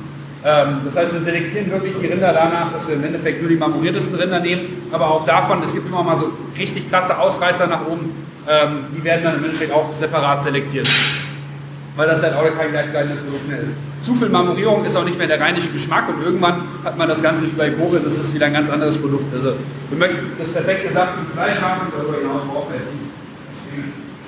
So, das heißt, worauf achten wir? Wir möchten im Endeffekt, wir machen kleine Stücke, wir machen nicht mehr ganze Rücken, äh, weil wir dadurch A, viel besser portionieren können, aber wir kriegen im Endeffekt auch dadurch nochmal einen anderen Geschmack hin, weil er jetzt von beiden Seiten ein bisschen wirken kann und ich kann viel besser und frischer die Ware selektieren. Das heißt, die Stücke hier, wo du im Endeffekt nochmal eine dicke Fettkappe drauf hast, kann man sich vorstellen, greifen langsamer als diese Stücke hier, wo ja schon flacher ist. So, und der, der rausgehende Teil, das zeige ich euch gleich bei der alten Kuh, das wird noch flacher. Bei unserer normalen Dry-Age-Ware schneiden wir die zum Beispiel, die nehmen wir gar nicht fürs Dry-Aging, weil das ganz anders schmeckt als das hier. Das heißt, wir selektieren die ganze Ware, nehmen nicht ganz zurück, um das Produkt noch einmal standardisierter quasi machen zu können. Ähm, was wir als Marmorierung haben wollen, ist das hier ist ein hoher Wert, darüber hinaus möchten wir gar nicht. Sondern so haben wir eigentlich die Zartheit, die wir gerne hätten, so haben wir unseren typischen rheinischen Geschmack und ähm, darüber hinaus sicherlich auch geil, wenn man es Wagyu und so weiter sieht, aber ähm, ist einfach nicht mehr das Produkt, das wir haben wollen. So, und wenn ihr jetzt seht, wenn ich jetzt quasi hier drauf drücke, ich möchte eine Rissbildung haben, ne? also das ist wie so Eis. Wie so der, der erste Frosteis, was quasi irgendwo reinregt, das soll so quasi aufbrechen. Dadurch fühle ich, wie hart die Oberfläche schon geworden ist und wie weich der Kern noch darunter ist. Die, es darf nicht zu dick werden, ähm, oder wir sagen, wir möchten diese Dicke haben als konsistentes Produkt. Wenn man es noch dicker, noch fester machen würde, würde im Endeffekt das Produkt einfach noch weiter vom Geschmack her gehen. Dann kommen aber die ersten erdigen Aromen, so dieses Champignon, dieses manchmal so ein bisschen muffige, das entsteht, wenn diese Schicht hier zu dick wird. Und da, wir, wenn wir das so haben, so haben wir am ehesten das Butteraroma, was wir gerne hätten. Das merkt man auch, wenn ihr jetzt mal hier dran riecht. Einmal dran riechen. Das ist so das Aroma, was wir gerne hätten. Das mal, sieht man nur, wenn es wirklich warm ist.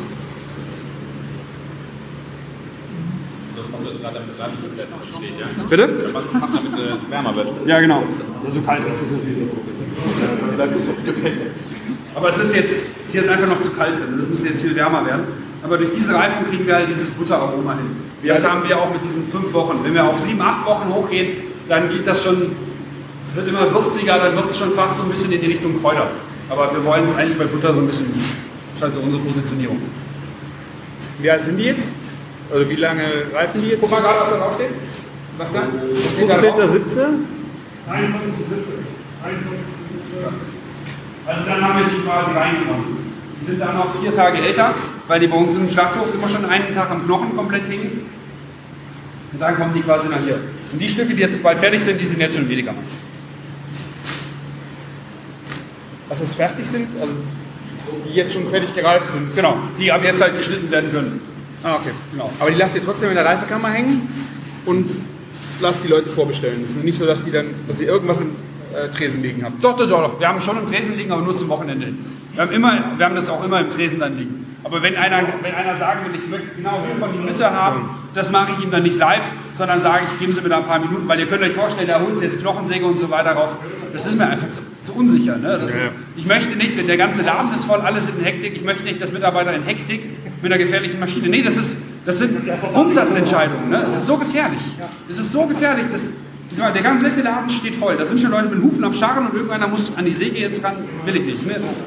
Die sollen das vorbestellen. So ein geiles Produkt bestellen wir auch noch vor. Ne? Dann freuen die sich A mehr drauf. Wir können es perfekt vorbereiten. Wir können uns da auch Zeit lassen, können das auch richtig machen. Wir können das auch nochmal nachkontrollieren.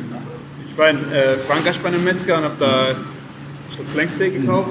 Steht, ein Ehepaar steht hinterm Tresen in aller Ruhe. Der ganze Laden brummt Genau. wie die Hölle. Ja. Und der holt ich wollte Tatar haben, der geht hinten rein, holt den Genau. äh, hinter, hintere Teil raus, fängt da an rauszuschneiden, fängt das an zu parieren in einer Ruhe. Ja. Ja, Genau so hätte ich es auch gerne. Ne? ja, ja. Das ist, Es macht mir auch Spaß zuzugucken. Ja. Also ich, äh, wenn du vorne in der Schlange stehst. ja. So, so sieht es quasi äh, beim Rindfleisch aus. Und hier ist dann etwas, was halt bei uns sehr einzigartig ist, das Schweinefleisch. Da kann man mal gucken.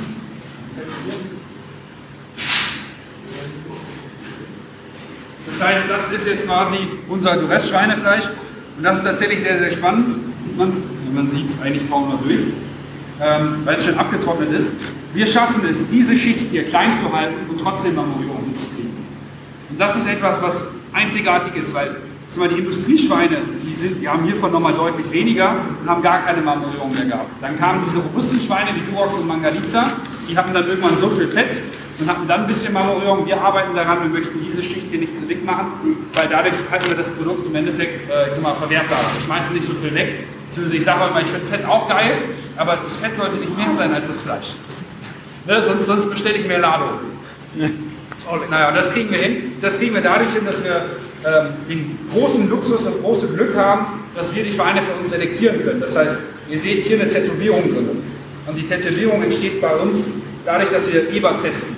Das haben wir gar nicht auf jedem Stück, sondern wir wissen ja irgendwann, von welchem Eber quasi welche Schweine kommen. Und wir haben den großen Luxus, das Buch, das uns erlaubt, dass wir Einfluss auf die Eber nehmen können. Das heißt, ein Eber, der nicht marmoriert ist oder nicht uns zart genug ist, den schmeißen wir raus. Nicht jeder Duroc ist gleich Duroc, bei weitem nicht. Also wir haben schon Jeder Eber bei der Züchtung, ne? Ja. das Tier ist ja tot. Den Eber Genau, können Sie ja nicht Genau, rausschmeißen. wir können es erst bei den Nachkommen. Also, wir haben jetzt, werdet es vielleicht mal kurz sehen, eine Box ist aktuell leer, der hat es nicht geschafft. Ne? Also, da haben, der kam früher zu uns, sage ich mal.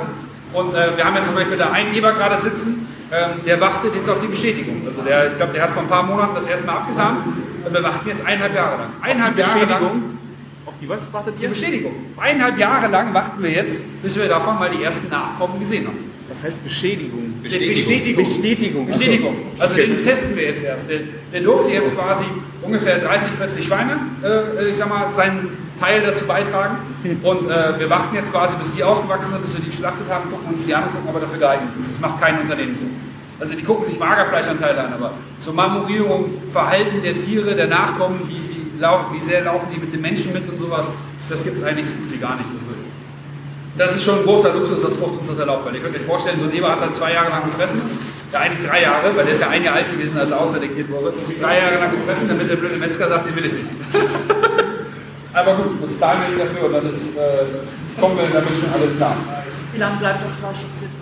Wir machen Schweinefleisch zwei Wochen. Wir haben bei Schweinefleisch festgestellt, dass wenn du es über die zwei Wochen machst, das kriegt schon eine, sehr fremde Note. Also das ist, das ist spannend, aber ich finde, das ist so der zweite Schritt dann. Also das werden wir im Edeka Esser ein paar Mal mit einführen, aber bei uns in den Fachgeschäften verkaufen wir es mal nur mit zwei Wochen.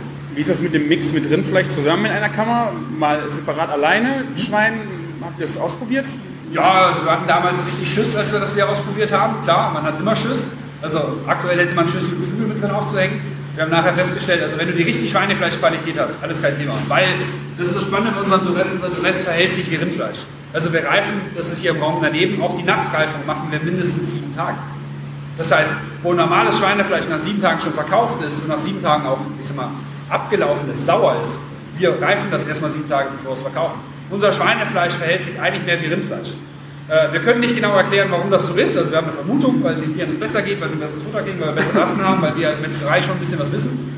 Aber wir wissen noch nicht warum. Wir starten jetzt gerade ein Fleischforschungsprojekt in Berlin, wo uns die TH Wildau, mit dem wir drei Jahre lang analysieren, warum ist das so. Weil ich sage immer, wenn das, was wir herausgefunden haben, das jedem Biobetrieb irgendwie ermöglichen könnten, dieses Wissen, dann wäre abgerechte Tierhaltung von heute auf morgen im größeren, also dann wäre das wahrscheinlich schon fast Standard. Ja, weil wir es schaffen, ist einfach hier ein verdammt gutes Schwein äh, zu einer Rindfleischqualität zu schaffen. Wir sind die Einzigen, die das bewusst hinkriegen. Äh, die Iberico-Qualitäten aus Spanien zum Beispiel, die haben das unbewusst hingekriegt. Die wollten irgendwann Schweinefleisch exportieren und haben es notgedrungen so lange halten müssen. Aber die wissen auch nicht, warum das geht. Und da möchten wir jetzt quasi hin, das rauszufinden, weil das Fleisch wird einfach immer zarter und saftiger. Ich meine jetzt von der äh, Aromatik her, wenn ihr Schwein separat. Ja. Also habt ihr das mal ausprobiert, wie die Aromatik sich verändert, wenn Nein. ihr das. War egal, ob das drin zusammen. Nö, Also das Parfüm vom Rind. kein, kein großer Unterschied. Doch, das Parfüm vom Rind wirkt schon, weil ähm, die Schwarte produziert selber eigentlich keinen Geruch, die ist geruchsfrei. Das Fett schon, würden wir hier die Schwarte abziehen, würde das Schweinefleisch schon diesen Geruch erzeugen, möchten wir aber nicht. Also wir möchten im Endeffekt hier den Schutz noch drauf lassen. Das sorgt dafür, dass das hier kein Parfüm abgibt, aber dass hier auch kaum Parfüm drankommt. Okay. Also das bisschen, was hier drankommt, äh, das ist, schmeckst du kaum Okay. noch raus. Also es ist ein Einfluss da, aber dadurch, dass das durch die Schwarte noch geschützt ist, es gar nicht so Wenn stark. du die Schwarte runternehmen würdest und es dann komplett in einer reinen Schweinekammer legen würdest, dass es komplett dann auch in seinem eigenen Parfüm liegt, würde dann. Das würde auf jeden Fall eine Geschmacksveränderung erzeugen. Wir haben es bei uns oben mit meinem kleinen Dryger, den haben wir mal komplett vollgepackt. Das haben wir da ausprobiert, fanden es jetzt aber nicht so geil. Also, das, also das, das, das war schon gut, aber das, Okay. da, da war nicht, das war nicht Liebe auf den ersten Blick. Okay. Aber wir werden äh, in Zukunft wahrscheinlich auch mal öfter ohne Schwarte einfach in der Kammer mitreifen. Ne? Wir werden einfach viel ausprobieren. Wenn wir jetzt hier Rotwein überkippen wollen, dann musst du Schwarte haben. Ne? Dann brauchst du Kontakt zu der Fläche, die du nachher auch isst. Ah ja, was ich jetzt eigentlich sagen wollte. Die Eber selektieren wir durch diesen Code. Dieser Code ist gesetzlich vorgeschrieben, den muss eigentlich jedes Schwein haben. Wir haben aber eine Zahl mehr. Man sagt uns immer, ihr seid so blöd, ihr könnt nicht mal einen Code aufdrucken, ihr habt eine Zahl zu viel. Ja, ja, wir sind so blöd. Dann macht ihr eure, eure eigene Chargennummer dann quasi raus. Genau. Ich brauche, ich habe ja nur äh, 5 Eber gerade. Ja, ja. Ich brauche, also mir reicht Brauchst nur eins bis 1 bis 9 Euro reicht mir. Genau. Weil die, die, die, Muttersauen, die äh, wechselt man nicht so häufig. Also da sind Veränderungsprozesse über ein, zwei Jahre erst. Also wir züchten unsere Landrasse jetzt seit 30 Jahren. Ähm, also der Bruder von Kurt züchtet die Mütter, die Mütter quasi. Und ähm, da sind Entwicklungen einfach langsamer, weil da geht es auch viel mehr um Mütterlichkeit und Verhalten. Und die Landrasse ist da eigentlich schon das marmorierteste Mut- Muttersautier, was es eigentlich gibt. Also so Mangalitza und Durox als Muttersauen sind nicht so nett. Die sind dem Wildschwein sehr, sehr ähnlich und sind damit sehr ruppig. Ruppig, ja. Da ist Robustheit auch als Ruppigkeit. Ne? Also wenn da so ein Ferkel mal im Weg steht, dann, also da sind die Landrassen viel entspannter, Hängeohren, die pennen eigentlich den ganzen Tag. Das sind die perfekten Mütter. Schon so.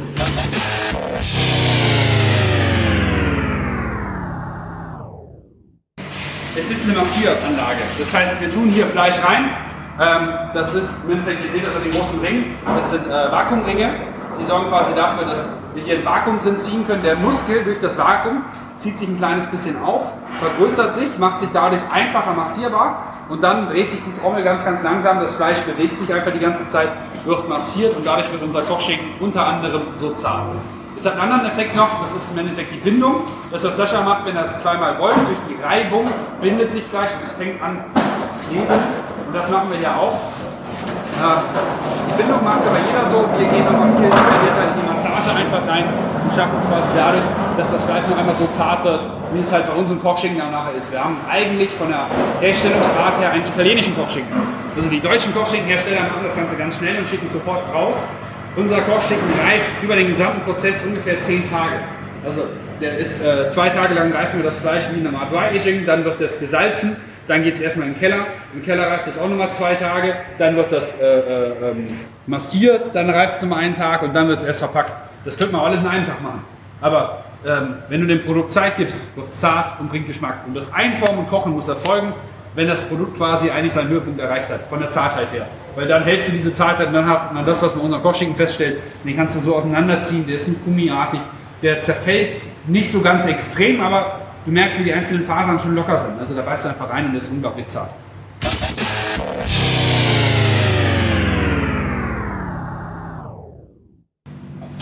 Hierzu kommt quasi eine Form. Ne? Das heißt, äh, in diese Form tue ich quasi das Fleisch rein, drücke diese Form drauf und der presst mir dann daraus quasi diese ovale Form. Durch den Druck entsteht was ganz Besonderes, dass wir im Endeffekt die Fleischsäfte auch ins Fleisch reinpressen. Und dadurch kriege ich einen Kochschinken, der etwas kompakter ist und auch diese typisch runde Form quasi besitzt. Beim Klosterschinken machen wir das aber nicht. Das heißt, einen normalen Unterschinken, den vakuumieren wir, formen den dann quasi hier. Das ist kein Formfleisch. Das ist klassische Handwerksfleisch. Geformt. Das machen alle. Nicht Formfleisch. Geformt, Genau.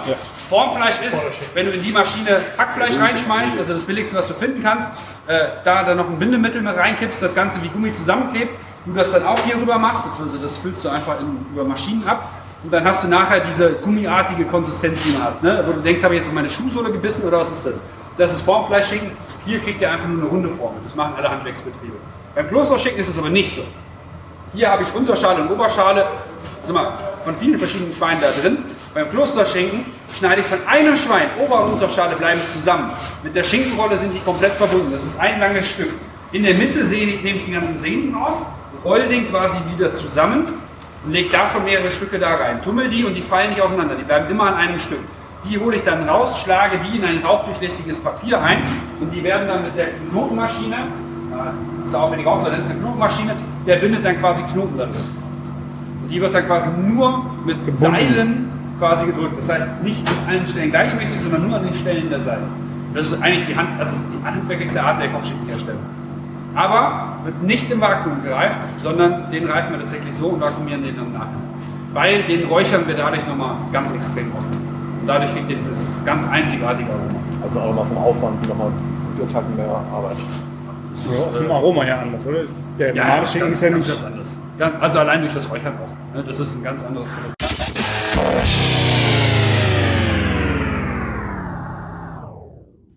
Ja, jetzt sind wir aus der Metzgerei zum Edeka gefahren. Das ist ein, eine Tour gewesen. Ich habe gedacht, der Erkelenz ist ja nicht so groß. Das kann ja jetzt nicht dauern, aber ich glaube, wir waren bestimmt 20 Minuten unterwegs von Metzgerei bis zu dem Edeka. Also völlig unterschätztes äh, Fleckchen Erde da.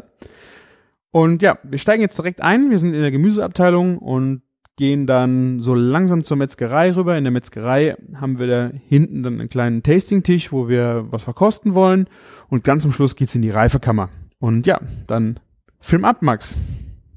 Wir fangen mit Obstgemüse tatsächlich an. Ja. Ähm, wie gesagt, der Markt ist mal mit dem Bruder, der sagt jetzt gleich auch mal Hallo, wenn er äh, dazukommt. Heute ist halt viel los, der wird nicht die ganze Zeit mit dabei sein.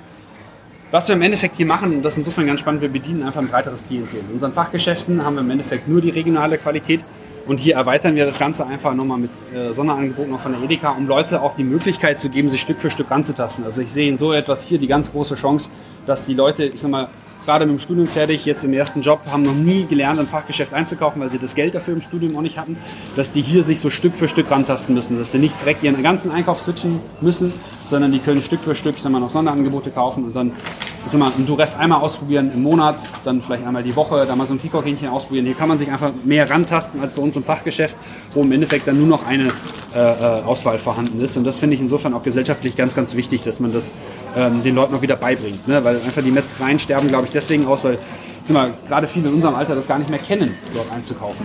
Und das können wir hiermit, sage ich mal, wieder so ein bisschen mischen und können die Leute wieder da so ein bisschen ranführen. Und das ist auch das, was wir in Erklens merken. Also wir haben diesen Markt hier aufgemacht und wir haben drei Fachgeschäfte hier in der Nähe und äh, die halten immer noch die gleichen Kunden. Also wir haben keinen, keinen Kunden hierhin verloren, weil es ein ganz anderes Klientel eigentlich anspricht. Jetzt haben wir mehr Leute, die auch mal hier einkaufen gehen. Wir haben auch viel mehr Leute, die vorher nicht in die Fachgeschäfte kommen. Die haben das hier ausprobiert und kommen jetzt auch mal ins Fachgeschäft. Und das finde ich ganz, ganz toll, dass das Ganze so einen Synergieeffekt halt hat. Wir versuchen da, wo es geht, mit regionaler Ware zu arbeiten. Regionalen Bananenproduzenten haben wir noch nicht gehabt, gefunden. So, das geht natürlich nicht, aber zum Beispiel, ich sag mal, die Kartoffeln ähm, kommen zum Beispiel jetzt von einem regionalen Erzeuger. Dann seht hier viel diese Mein Landware, wo die Edeka mit regionalen Erzeugern kooperiert, wo die im Endeffekt dafür stehen, dass das Produkt jetzt halt von diesem Landwirt ist, dass wir das Ganze einfach so transparent wie möglich machen. Um einfach, ich sag mal, wieder in der heutigen Gesellschaft ist Transparenz das Wichtigste. Ich will wissen, wo die Ware herkommt, dass wir einfach darauf halt eingehen können. Boah, das ist ja Strategie der Edeka. richtig? Genau, genau. Das ist mein Land, ist quasi das, was die, was die Edeka Rhein-Ruhr quasi hier macht. Und das möchten wir auch insofern unterstützen, weil es erstmal gesellschaftlich ein guter Aspekt ist. Also man muss das auch nicht immer äh, im kleinen Rahmen neu machen, sondern wenn es da ein gutes System gibt, dann ist das doch schon mal verdammt vernünftig, sage ich mal. Und vor allen Dingen bringst du halt den Leuten, glaube ich, auch bei, wenn du jetzt hier bist, dass du nur in ein Geschäft gehst und alles bekommst. Genau. Wenn du, das ist schon anspruchsproll, wenn du in fünf Läden musst, du musst Gemüse, gehst zum Genau. Bäcker und du dann deinen Tag so verpl Genau. verplanen musst, hast du Ja. ja auch nicht nur von den Genau. Preisstufen hast du hier die Möglichkeit, sondern auch Ja. dann zu lernen, auch vielleicht mehrere Geschäfte zu Genau gehen. so ist es. Vor allen, Dingen, sorry, vor allen Dingen ist es ja auch so, wenn wir ja hier auch sehen, hier sind alles nicht verpackte Ware. Das sich letztendlich ja auch in der Metzgerei fortsetzt. Also Das heißt, ich habe dann eben die absolute Frische, die noch nicht äh, ver verpackt ist. Bei uns Gemüse, wenn ich mir das angucke, das Plastikroll ist doch ganz schön groß hier. Alles verpackt. Vor allem im Biobereich. Im Biobereich ist Im es so. Biobereich ist alles. Ja, genau. Das ist auch so. Und das ist auch das, wo, wo wir quasi man versucht sich Schritt für Schritt halt fortzuentwickeln. Wenn man euch zum Beispiel vorstellt, nimmt jetzt äh, Kräuter zum Beispiel. Ne? Wenn du Kräuter aus der Region haben müsstest, so ein Markt hier verkauft pro Tag 5 bis 6 Kilo Kräuter. Wenn dafür jetzt der Landwirt extra fahren würde, was A da mit CO2 freigesetzt wird, beziehungsweise was die Kräuter auch für einen Aufpreis kriegen würden, weil er ja irgendwo, ich sag mal, 30 Euro Fahrtkosten auf 6 Kilo Kräuter umlegen muss, ähm, dann erreichen oder dann machen wir das Ganze auch so kompliziert, dass ich dann zum Beispiel sage, das ist dann auch nicht mehr regional, wenn dafür jetzt jedes Mal 1000 Kleinfahrzeuge fahren. So Produkte zum Beispiel beziehen wir über die Edeka, die kommen dann hier aus der Region, die nehmen den Transport und dann ist das Ganze auch umwelttechnisch wieder einfacher. Mit Wurst und Fleisch ist es was anderes. Das sind dann irgendwo 150 Kilo, die du fährst. Ne? Darauf sind 30 Euro ganz schnell verteilt. Dann merkt man das dann auch nicht so. Das heißt, das ist immer eine Frage, ich sag mal, Rewe Richard sagt ja auch was, ne? die das sehr, sehr groß durchgezogen haben, die sehr, sehr viel direkt von den Landwirten beziehen, weil sie auch viel bündeln. Also die haben dann wirklich, ich sag mal, einen, einen Großhändler zum Beispiel, da liefern die an und der fährt dann die Kräuter und fährt, also zum Beispiel Bio-Kräuter Palm fährt der zusammen, der nimmt äh, die Gurken, glaube ich, mit, auch die Salatköpfe, die transportiert er alles separat. Die Champignons zum Beispiel auch, alles was wenig wiegt. Ne? Das heißt, da hat er so ein Netz aufgebaut und ähm, das Netz hat halt bei uns die Edeka zum Glück schon berücksichtigt, was äh, Rewe Richard sich da halt selbst aufgebaut hat. Ne? Okay. Fleischprodukte, Ja. die sozusagen Zugfähr für Fachgeschäft oder für hier sind, dass Mhm. man nur deswegen dahin muss. Ja, so ist eigentlich die Idee. Also wir unterscheiden uns vor allem dadurch im Handel, dass wir bei uns, ich sag mal, 70 Prozent der Theke Fachgeschäftsqualität ist. Nee, ich meinte, gibt es, wenn ich euer Fachgeschäft Ja. euren, äh, eure Theke hier Ja. im Edeka vergleiche, Ja. gibt es ein Produkt, Mhm. weswegen ich ins Fachgeschäft muss, auch wenn ich es von hier kenne? Also hier Oder jetzt nicht. Hier jetzt nicht. Also, das, wir haben, also der Artikel, den wir zum Beispiel nicht im Großhandel anbieten, ist das Schweinemett. Das haben wir nur bei unseren Fachgeschäften, aber das hätten wir jetzt hier auch. Also das hier ist eigentlich wie ein Fachgeschäft, muss man sagen, weil wir hier wirklich viel Einfluss drauf haben. Okay. Mich, mich würde mal interessieren, vielleicht mal als letzte Ja. Frage. Du hast hier hier den ganz preisbewussten Mhm. Käufer, der Edeka-Eigenmarke, wie heißt der, die günstige? Mhm. Gut und günstig? Ja, gut und günstig. Genau. Dann hast du den, der Chateau Romane Conti vielleicht aus dem Weinregal und sein Wagyu Dry Age Genau. aus Japan kauft. Ja. Was mit, wollt ihr bedienen mit eurem, mit eurem Fleischkonzept? Eher das total hochpreisige? Mhm. Ich meine, das total günstige Ja. geht nicht? Oder die Schicht in der Mitte, die sagt, hey, Achtung, ich gönn mir einmal die Woche vielleicht ein Stück Fleisch. Wir haben in unseren Fachgeschäften bedienen wir ganz klar die Mittelklasse. Also wir haben kein Wagyu oder so etwas. Äh, Das komplett hochpreisige sehe ich auch nicht den Markt für, äh, sondern äh, wir bedienen bedienen die Mittelklasse, also eine gute regionale Qualität. Gerne auch mal Premium Richtung Dry Aged, aber es muss jetzt nichts aus Japan eingeflogen sein. Das bedienen wir nicht. Ähm, Wir bedienen in unseren Fachgeschäften nicht den Preiseinstieg. Möchten wir nicht und auch passt auch nicht ins Konzept. Dafür haben wir einfach mit der Bedientheke auch zu hohe Kosten. Was wir hier quasi machen, ist, wir mischen hier, dass die Leute Preiseinstieg kaufen können. Also auch mal gut und günstig. Kann man jetzt- ne? Genau, zum Beispiel die, die gute günstig Kartoffeln, dass wir einfach da den Leuten die Möglichkeit geben, sie können das machen, sie können aber auch die regionalen Waren kaufen, die natürlich teurer sind. So können sich die Leute aber Stück für Stück rantasten. Weil was ich feststelle ist, und das ist das Problem der Fachgeschäfte, viele kennen es nicht mehr dort einzukaufen. Daran muss ich die erst wieder gewöhnen. Und hier können wir die daran gewöhnen.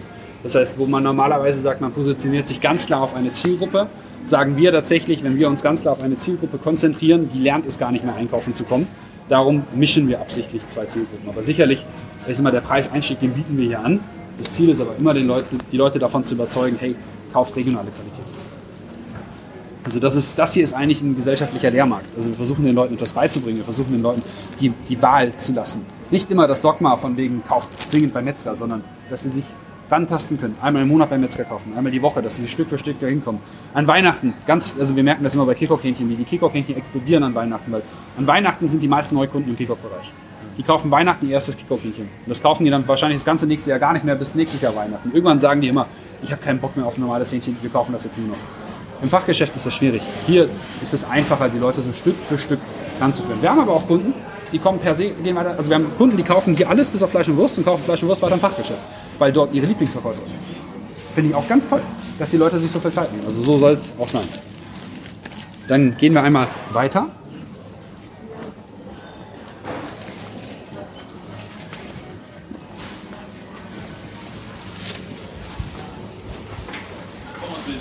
Wir müssen einmal drüber reden, das ist so aktuell. Wir müssen einmal drüber reden. Ne? Also äh, der Fibrolin-Skandal äh, schlägt ja um sich und äh, ich sag mal so, die, die äh, Discounter trüben sich ja damit immer so transparent und rückverfolgbar zu sein, dass jetzt nach drei Wochen immer mehr Länder rauskommen, wo die Ware hin ist. Da sieht man, wie rückverfolgbar tatsächlich Sachen sind. Und das ist immer etwas, wir werden immer vom Handel gefragt, ja, wir müssen jetzt auch ein Rückverfolgbarkeitssystem haben, damit wir garantieren können, wo die Ware herkommt. Und ich sage immer per se nein. weil ihr, euer Rückverfolgbarkeitssystem funktioniert ja gar nicht. Ne? Innerhalb von zwei Wochen kommt jedes Jahr ein neuer Skandal raus, weil keiner weiß, wo die Ware hin ist. Der Aldi nimmt alle Eier konsequent raus, weil er gar nicht mehr weiß, wo es hingeht. Ne? Das nennen die rückverfolgbar. Wir haben hier einen Produzenten. Das macht es tatsächlich bei uns unglaublich rückverfolgbar. Weil ich habe den angerufen und habe gesagt, du erklär mir mal, was ist denn da gerade in den Medien? Und der sagt, ja, äh, es gibt Ställe, die reinigen alles mit Chemie. Er macht Muschelkalk und Wärme. Das heißt, er ist quasi komplett skandalfrei, hat damit überhaupt gar kein Problem.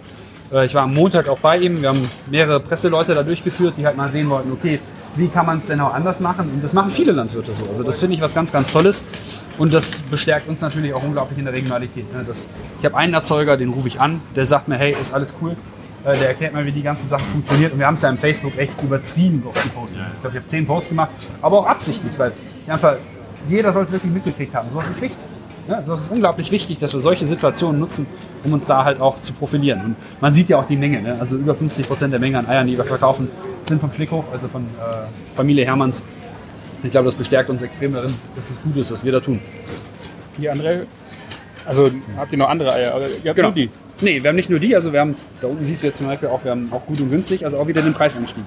Äh, wo du ja auch siehst, ist mal fast die Hälfte vom Preis her. Finde ich auch wieder wichtig, dass der Kunde es selbst wählen kann, weil alles andere wäre ein Dogma. Alles Bei dem anderen wäre so ein äh, habt ihr die Sicherheit auch. Da haben wir die Edeka direkt angerufen, sonst hätten wir sie rausgenommen, die konnten die Sicherheit direkt geben. Also wir haben hier hundertprozentige Sicherheit. Aber auch hier sage ich zum Beispiel, es gibt ja viele Leute, die sagen, ihr bietet ja beides an, was ist das? Wir müssen doch die Leute überzeugen Ja. von regionaler Qualität. Und das geht nicht mit du musst, du musst, du musst, sondern der Mensch entscheidet selbst.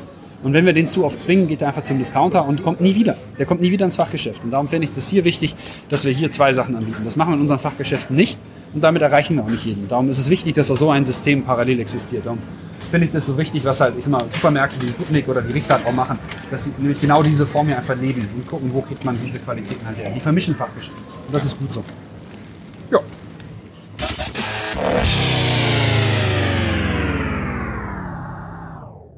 Das heißt, ähm, wir haben jetzt hier quasi Picanha Steaks, Sascha, wo wir Fettabdeckung mal versucht haben, was halt hinzukriegen, australische. Wir haben jetzt hier quasi unser Lures Cotlet Dry Age mit dabei. Nicola. Wir haben hier eine Schinkenrolle mit dabei. Hoppala. Und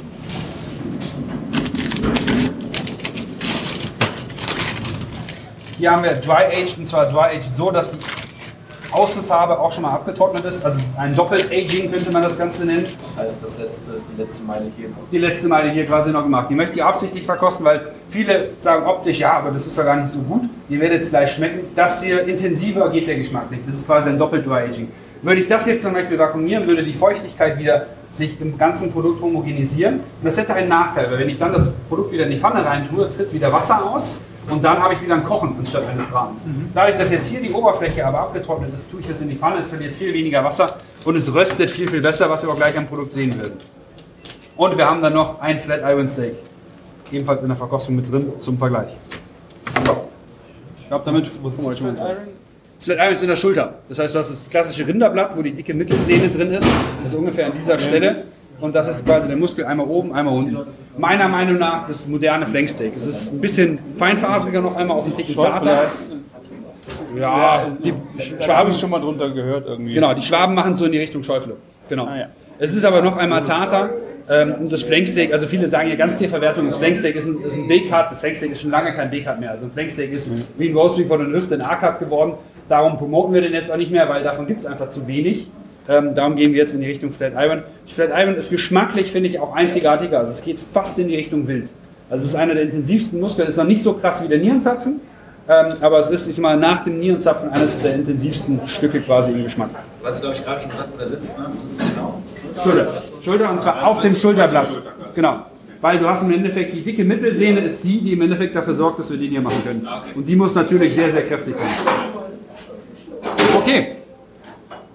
Dann. Das ist unser Peachpapier, genau. Also Papier aus dem Pfirsichbaum raus. Der Pfirsichbaum hat den Vorteil, dass er dadurch die Rotfärbung besser erhält. Er lässt nämlich unglaublich viel Sauerstoff durch. Das heißt, wenn wir hier, wenn man sich hier diese Phase anschaut, wie das Papier halt reißt, das ist ein sehr poröses Papier. Dadurch kommt viel Sauerstoff durch und dadurch erhalte ich im Endeffekt die beste Rotfärbung, aber auch Sauerstoff bringt, bringt halt auch einen gewissen Geschmack. Das heißt, das Fleisch kann darin atmen und kriegt im Endeffekt keine saure Note. Die Milchsäure hört auf zu wachsen an den Oberflächen. Also dadurch kriege ich halt auch einen gewissen Geschmack damit auch hin. Okay. So, dann äh, wir gucken mal mit vier Leuten passen wir glaube ich in Edger rein. Jetzt so viel Größen direkt in der Mitte.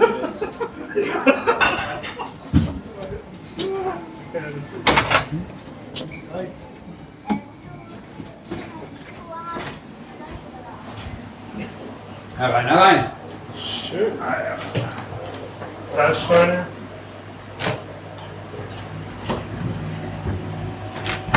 Das Aroma kommt so langsam, ne? Es kommt so langsam, aber die ist jetzt erst seit gestern, ne? also ist noch viel zu wenig. Aber darum halt erstmal alle fertigen Stücke, weil die im Endeffekt ähm, das Aroma ja schon haben. Ne? Und die geben das jetzt auch ab. Also die nehmen gar nicht mehr auf, die, die aromatisieren jetzt eigentlich nur die Luft. Und darum kommt jetzt nächste Woche der Rest und dann wird das quasi immer mehr. Und die, diese Luft, die ihr riecht zum Beispiel, das ist CO2-Lampe. Die riechen viel, viel extremer in solchen Räumen als in den großen. Und ähm, das sind halt einfach Einflüsse, die wir so ein bisschen halt mit reinbringen. Ne? Und sag mal, die, die Idee ist dann wirklich, dass Leute im Endeffekt kommen und halt im Endeffekt sagen hier, wie mein Vater, ne? mein Vater Dreck gesagt, das Stück hätte ich gerne. Und genau darauf wollen wir halt hinaus, dass die Leute eigentlich sagen, hey, genau solche Stücke möchte ich probieren, genau die möchte ich mir halt reservieren. Ne? Das heißt, setze dein Otto mit drauf, äh, wir rufen quasi an, wenn das Ganze fertig ist. Ihr seht bei ein paar, da steht noch hinten Test drauf. Ähm, die existieren nicht wirklich, das sind Mitarbeiter von uns. Damit habe ich nur gezeigt, dass wir es anbieten jetzt, damit die Leute halt ein, ein Beispiel halt kriegen. Ne? Damit die Leute wissen, hey, die können das jetzt auch machen. Wofür ist dir äh, die UV-Lampe da? Also desinfiziert. Bei UV-Licht sterben Bakterien ab. Ja, okay. Das heißt, äh, dadurch schaffen wir es eigentlich, dass die Bakterien in der Luft noch einmal reduziert werden und eigentlich eine hygienische Luft ist. Aber es bildet sich auch eine Ionenbildung, das ist wie so ein Ionisator. Das heißt, man hat auch mehr diese äh, Humusionen und es gibt auch Geschmack, einen großen Aber, Einfluss. aber mal ganz ehrlich, ne? für die Qualität 3,49. Viel zu billig. Ich weiß. Das ist auch mein Problem. Ich habe auch schon um 5 Euro erhöht letzte Woche. Wir waren bei 30. Ich kann ja nicht noch mehr erhöhen.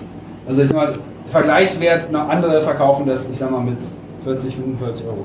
Wohl das Clubsteak mit Knochen natürlich. Ne? Also unser Roast Beef ist bei 55, aber auch das im Vergleich sehr, sehr günstig. Aber ich habe momentan noch genug. Ne? Das sind alles von unseren regionalen Fersen. Also ähm, ich komme momentan damit klar. Wenn die Kamera zu klein werden sollte, dann werde ich vielleicht mal mit ein paar Euro hochgehen. Aber ich glaube, sieht auch gut aus. Dass von außen mal reingucken kann und Ja. so. Ich glaube, das macht schon einiges her. Ja. Das ist unsere alte Kuh. Und da seht ihr mal, ne? Hier, hier unten, wie dünn das Roastbeef geworden ist. Ne?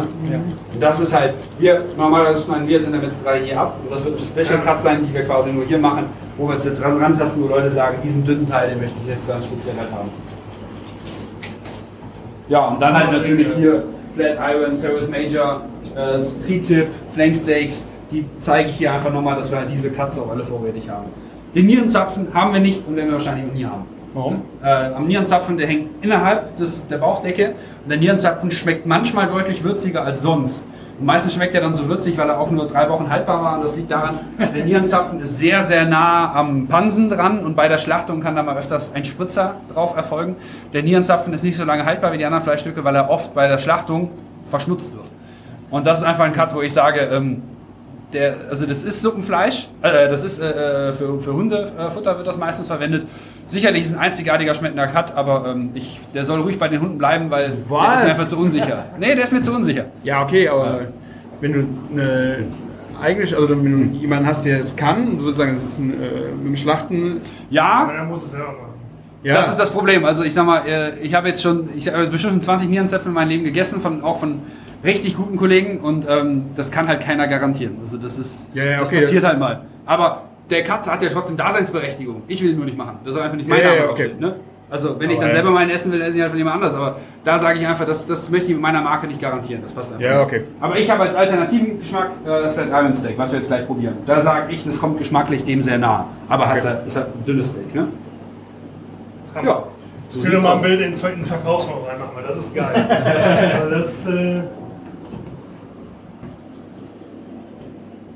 Und der hier zum Beispiel, der fliegt auf Dauer dann raus. Ne, Den haben wir jetzt gerade noch drin und mein Ziel ist es nur darüber zu machen, aber am Anfang traue ich mich das noch nicht. Darum auch hier unsere Eigenkonstruktion. Ne? Stück für Stück tasten wir uns da jetzt dran. Und die, die bleibt aber oder kommt die auch raus? Wir werden sehen. Ah, okay. Also es ist alles. Ich weiß es noch nicht. Ja. war das früher äh, auch Teil der Theke hier? Ja. Oder es Hier wurde war komplett frei, hier war weiter dieses USB-Regal. Okay, ja.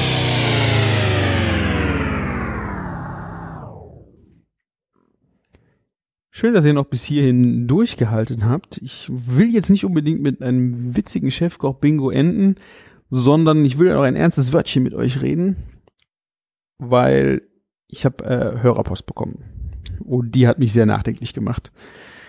Ein sehr netter Hörer hat auf eine sehr nette Weise angemerkt, dass in der letzten Folge ganz schön viel Es und Hms meinerseits drin waren. Und das hat mich schon echt schockiert.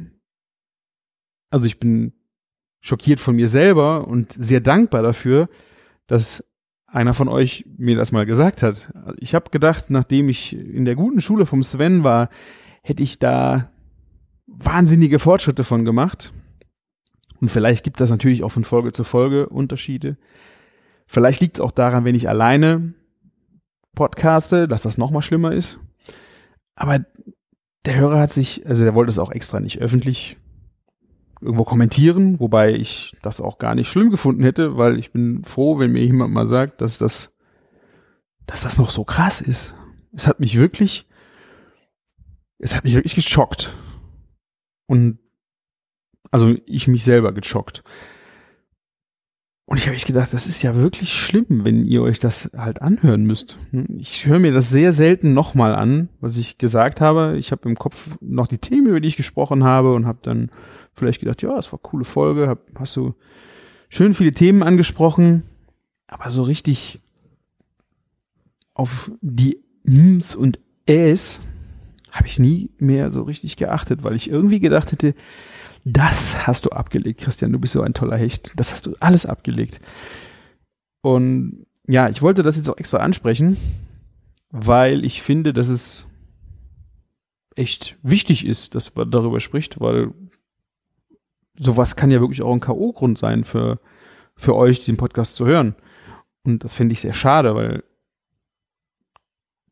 ich habe ja was gedacht, was Interessantes zu erzählen und äh, bestätigt ja auch die Hörerzahl, dass, dass es auch Leute gibt, die das interessiert. Und auch der Hörer, der das geschrieben hat, wollte da, ist da sehr behutsam mit umgegangen, um mir das nahe zu bringen, was er auch wirklich perfekt äh, eigentlich geschafft hat. Und brennt auch nach, will unbedingt neue Themen haben, möchte dass es auf jeden Fall weitergeht. Er wollte das einfach nur als nett gut gemeinten Rat, und so habe ich das auch angenommen, mal loswerden. Aber boah, da hatte ich schon ein bisschen dran zu kauen. Und ich muss auch sagen, ich habe jetzt hier die Folge, boah, ich habe bestimmt zehnmal angefangen. Ich weiß jetzt nicht, ich weiß nicht, ob ich mir gleich das nochmal anhören werde, wie viele ASMs ich jetzt drin habe. Aber das war ganz schlimm. Am Anfang musste ich da echt, ich habe wie oft abgebrochen, weil ich es selber nicht ertragen habe. Dass das dann, dass ich das schon wieder mache. Auch das sehr witzig war, wie ich die E-Mail bekommen habe, habe ich in meinem Alltag darauf geachtet und war dann halt so äh, penibel darauf beachtet, dass ich es selbst im Alltag einfach mal versuche zu reduzieren und wenn das dann passiert. Also ich äh, habe daran noch zu knapsen, aber ich bin froh, dass, äh, dass jemand gesagt, ich habe es gerade wieder gemacht ich habe es gerade wieder gemacht. Und, ah. Ich bin echt froh, dass es jemand gesagt hat. Und ich möchte euch bitten, ich meine, ihr müsst jetzt nicht alle, wie der Hörer, der sich die Mühe gemacht hat, wirklich diese Stunde mal alles zusammenzuzählen, dass ich jetzt auf in dieser Urlaubsedition, wo ich ja auch nicht eine Stunde, sondern ich habe ja auch nur 40 Minuten geredet, 319 Äs und Ms drin hatte. Ich, er hatte das wirklich sehr schön aufgerechnet mit acht acht, äh, acht so Dingern die Minute. Heftig, echt heftig.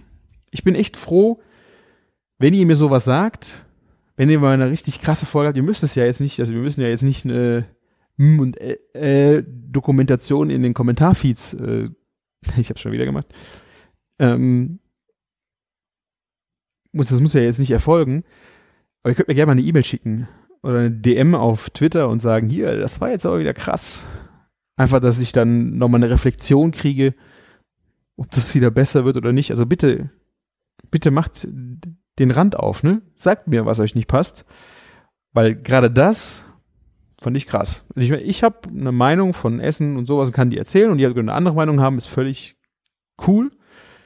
Aber wenn ich halt nicht das ordentlich rüberbringen kann, weil, oder jemand fühlt sich da so auch genervt von, dass er dann wieder aufhört, dann kann ich ja auch meine Message nicht bringen und dann hat ja keiner was gewonnen. Ja, also nochmal vielen, vielen Dank an dich, lieber Hörer, der mir das gesagt hat und ich werde es, ich habe es mir sehr zu Herzen genommen und werde es mir zu Herzen nehmen und hoffe, dass es besser wird. Ich gelobe Besserung und ja, ich hoffe, dass wir jetzt wieder in sehr angenehmen zwei Wochen Tonus kommen. Bisher war es halt immer wieder ein wenig ja stressig die letzte, letzten vier fünf Wochen und jetzt kommt ja so langsam wieder die Ferienzeit ist rum. Die ganze ja es kommt wieder in geregelte Bahnen und dann denke ich mal, sollten wir das auch ohne Probleme hinkriegen. Wenn ihr sonst irgendwelches Feedback habt, geht auf küchen-funk.de, hinterlasst einen Kommentar oder twittert uns an, äh, schickt uns Instagram, könnt ihr ja mittlerweile auch Nachrichten schicken, geht auf Facebook, keine Ahnung. Ja, lasst uns wissen, was euch bewegt, schickt uns Fragen, wir beantworten sie gerne und ja, ich wünsche euch eine schöne Zeit, viel, viel Spaß mit der aktuellen Folge. Ich hoffe, es ist wieder mal eine gelungene, ist zwar sehr fleischlastiges Thema, aber ich finde sie äh, sehr interessant. Und beim nächsten Mal werde ich mit Martin wieder einen schönen Dialog zu den Themen führen, die uns so richtig intensiv beschäftigt haben. Ich wünsche euch eine schöne Zeit, macht's gut und lecker. Dankeschön.